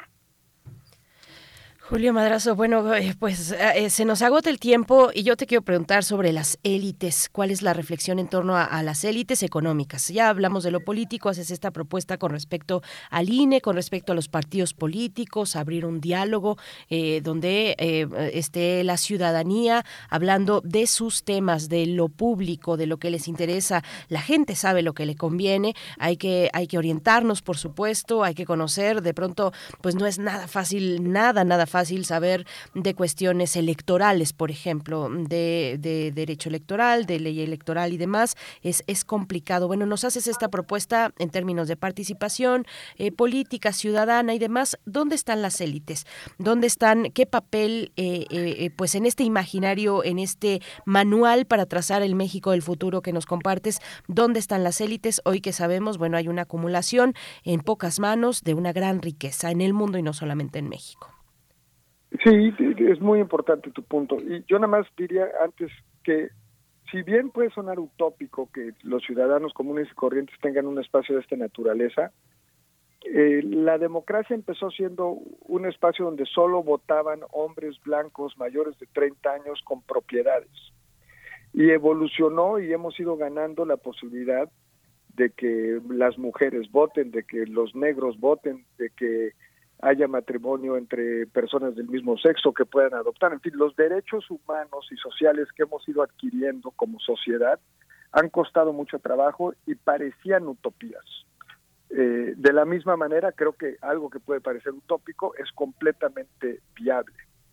Y en ese sentido, regresando, atándolo a tu pregunta, creo que las élites económicas tendrían que empujar que nuestras democracias avancen en, en, este, eh, eh, en espacios como estos y que los más beneficiados de un desarrollo más equitativo, de un país eh, con más paz social, con menos violencia, son justamente las grandes empresas, el sector privado, un mercado doméstico no con 50 millones de consumidores, sino con 100 millones de consumidores, este, pues se antoja como un mercado más rentable y, donde obviamente podrían este, seguir creciendo.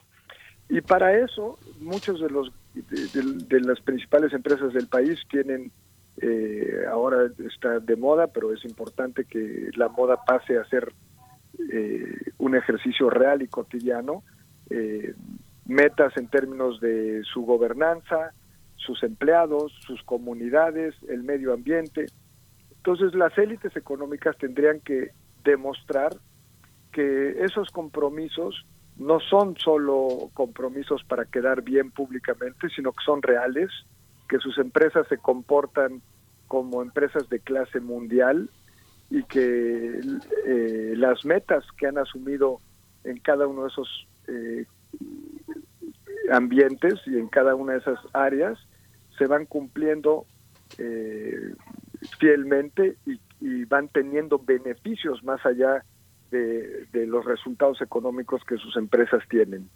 Eh, en la medida en que ellos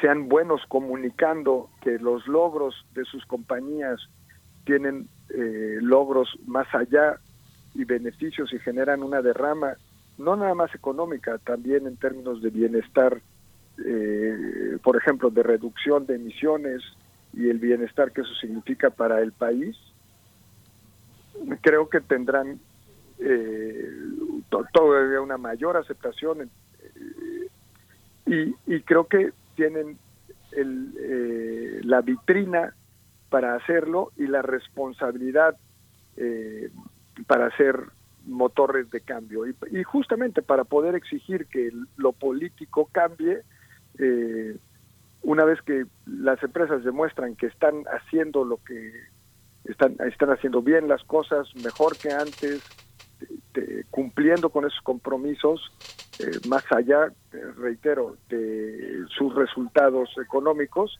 pues tienen mayor autoridad moral y legitimidad para exigir también que los políticos hagan lo, lo mismo, ¿no? Cuando uno ve un libro como el tuyo, Julio, hay una hay una parte en la que este pareciera que hay una confianza, una fe en la heterogeneidad, pero cuando este, y no es porque me, moleste, pero cuando uno ve cómo, digamos, cómo se va llenando el país de la gobernanza de un solo signo político, eh, vuelve uno a pensar en viejos tiempos, ¿no? Cuando el país era, era solamente priista o eh, cómo se va coloreando de blanquiazul y, y verde, pero eh, pensar en un modelo, en un modelo de gobierno exclusivo que permea todo el país, es lo deseable, es lo que es que eh, una, una presencia como la que tenemos ahora de Morena es esperanzadora o es preocupante. Pues eh, es Miguel Ángel, yo creo que toca también un punto central. Tenemos un país que son muchos Méxicos uh -huh. en términos de su desarrollo económico, de sus valores y principios, este y, y un solo partido no, no representa todos esos todas esas diferencias. Uh -huh. Pero lo que lo que también es real es que los partidos de oposición no han hecho el ejercicio de reflexión de por qué llegamos aquí uh -huh. y, y qué hicieron para generar tanto malestar eh, un humor social tan, eh, pues ahora sí que tan enojado, tan molesto con el pasado, porque PRI, PAN y PRD gobernaron a nivel federal los primeros dos, el PRD entidades muy importantes, la Ciudad de México y otros estados, uh -huh. eh, y, y no dieron, no cumplieron con sus promesas y entonces acabaron con la confianza de la gran mayoría del país. No quiere decir que todo el país eh, ni que toda la sociedad esté a favor de Morena, pero lo cierto es que el, el agotamiento con los partidos de oposición es real y desde mi punto de vista no hay un ejercicio sincero ni, ni explícito de, de de reconocer sus errores y de trazar una ruta distinta. O sea, parecería muchas veces que quieren regresar a lo que había en el 2015 o en el 2017 y yo creo que la sociedad no quiere regresar al 2015. Entonces, este, si ellos están diciendo que lo que hay hoy no está bien, pues tampoco estuvo bien lo del 2015 y, y no veo que estén planteando una tercera alternativa. Entonces, eh, plantear una tercera alternativa sería también, aunque no fuera explícito, sería un reconocimiento de que lo que estaba, de lo que había antes, no funcionó como debería haber funcionado. Eh, y ahí es donde creo que eh, la oposición está en falta con, con, la sociedad mexicana para poder atraer eh, el entusiasmo y eh, el voto y, y la favorabilidad de otra vez de amplios sectores de la sociedad. Es curioso, pero el único partido antisistema sigue siendo Morena, a pesar de que es un partido con políticos de toda la vida, pero Morena sigue representando la esperanza de cambio. Sí, políticos de toda la vida y también con nuevas generaciones. Julio, se nos ha acabado el tiempo, pero sería muy interesante pues volver en algún momento a hablar de los de las y los jóvenes. No sé si en estos momentos todavía un partido político siga siendo un espacio de oportunidad ante la mirada de los jóvenes o para la mirada de los jóvenes, porque finalmente hay que poner nuevos cuadros o si no, ¿quiénes van a estar ahí? Hay que hay que llenar con nuevos cuadros, hay que llenar con, con, con sangre nueva, con, con nuevas ideas, eh, los partidos políticos en general. Yo creo que Morena sí tiene un arrastre muy interesante entre las universidades, incluso eh, preparatorias. Hay una esperanza, ha, dado a, digamos, a una buena parte de la población, que no a toda, por supuesto, una esperanza y ha tocado también a, los jóvenes. Pero, pero bueno, ese es, ese es un tema que se nos queda por ahí, que yo propongo que luego abordemos, Julio Madrazo. Nos quedamos con esta propuesta, un país posible, manual para trazar el México del futuro, que edita el grupo editorial Ariel. Y bueno, pues muchas gracias por compartirlo con la audiencia esta mañana. No, Berenice, Miguel Ángel, muchas gracias a ustedes y encantado de seguir hablando sobre esto que señalas que tienes toda la razón.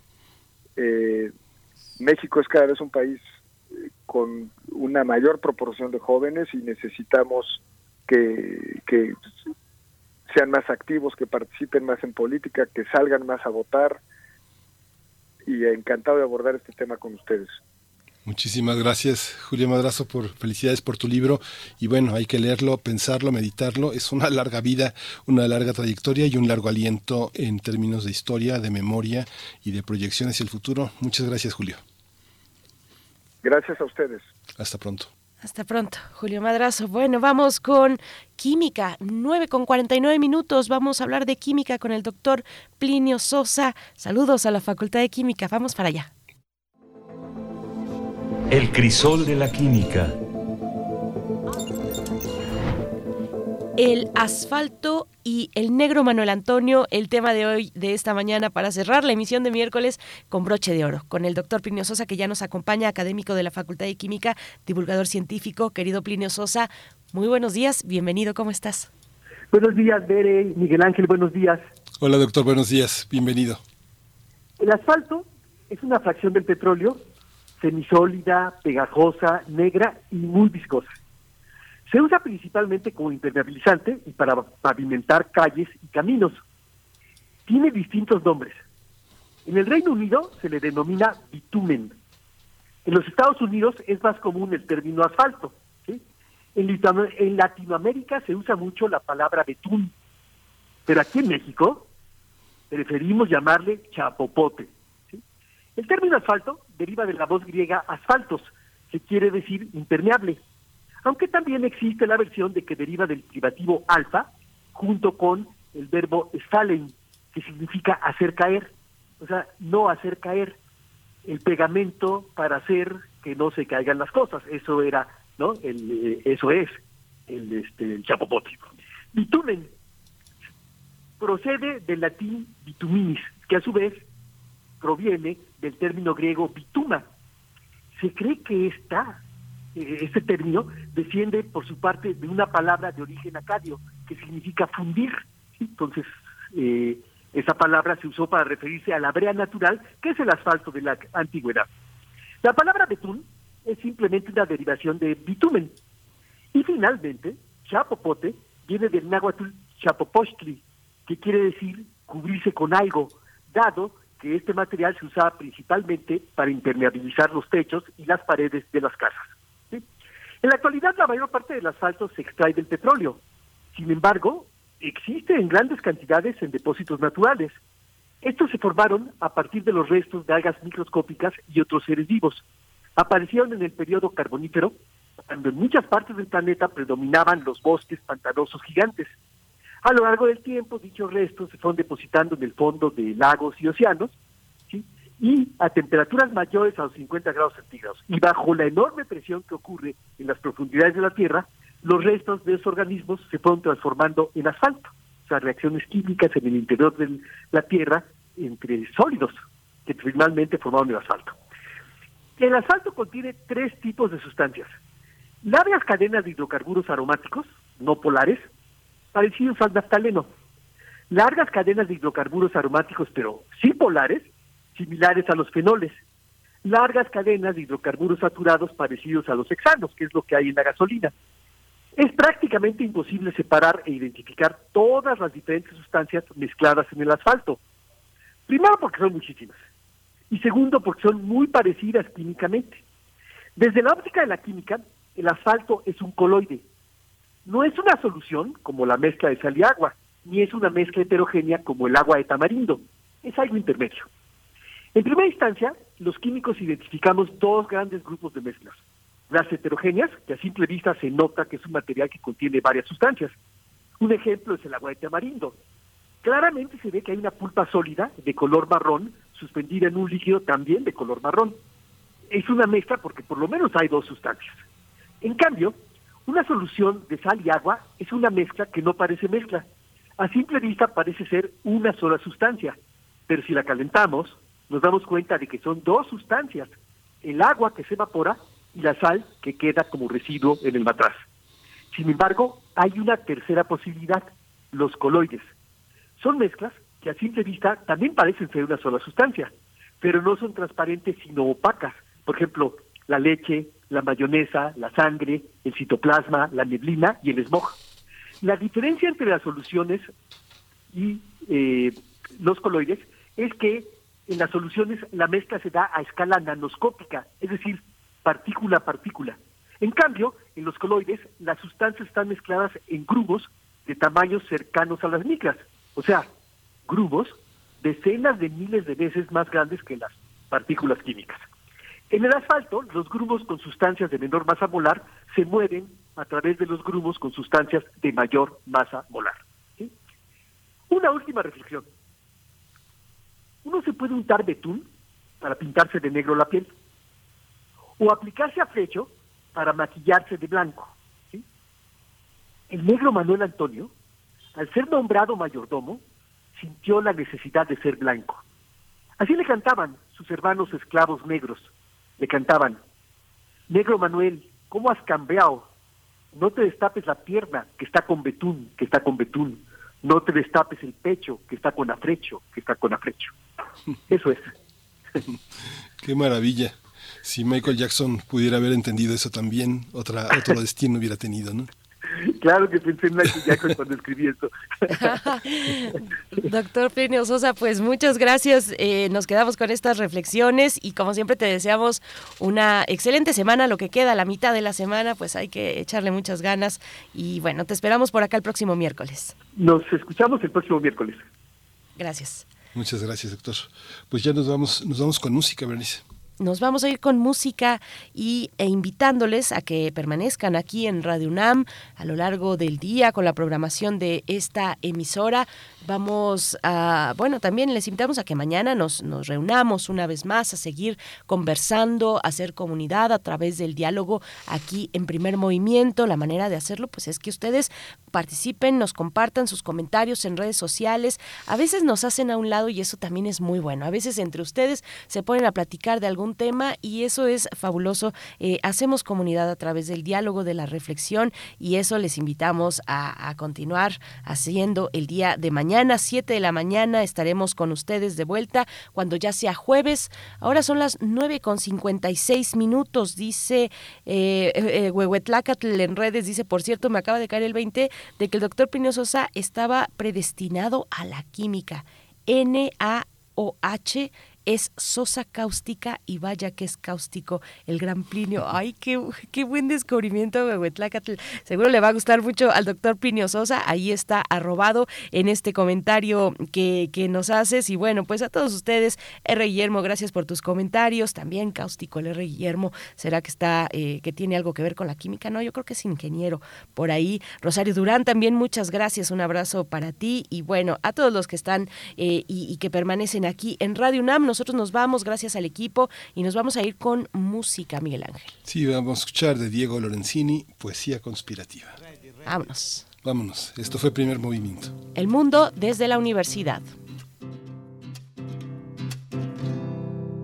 El eco no me responde, le diga, lo que le digas, en cosas tiernas, cosas horribles, cosas graciosas, no dice nada. Mi voz es como una piedra que busca el fondo que ya no existe en este pozo lleno de piedras que van flotando hacia la nada. ¿Qué debo hacer? Sacarme la ropa y ventilar. Sí, los trapos que nunca le he mostrado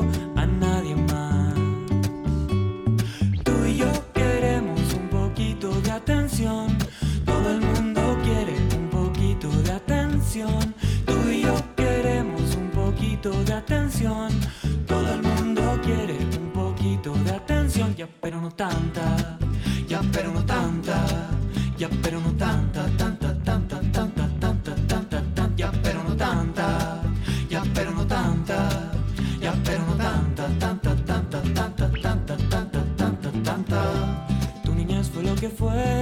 Pero ya quedó atrás. Tus papás libraron luchas diferentes, pero igual se tuvieron que enfrentar a lo que te trajo aquí.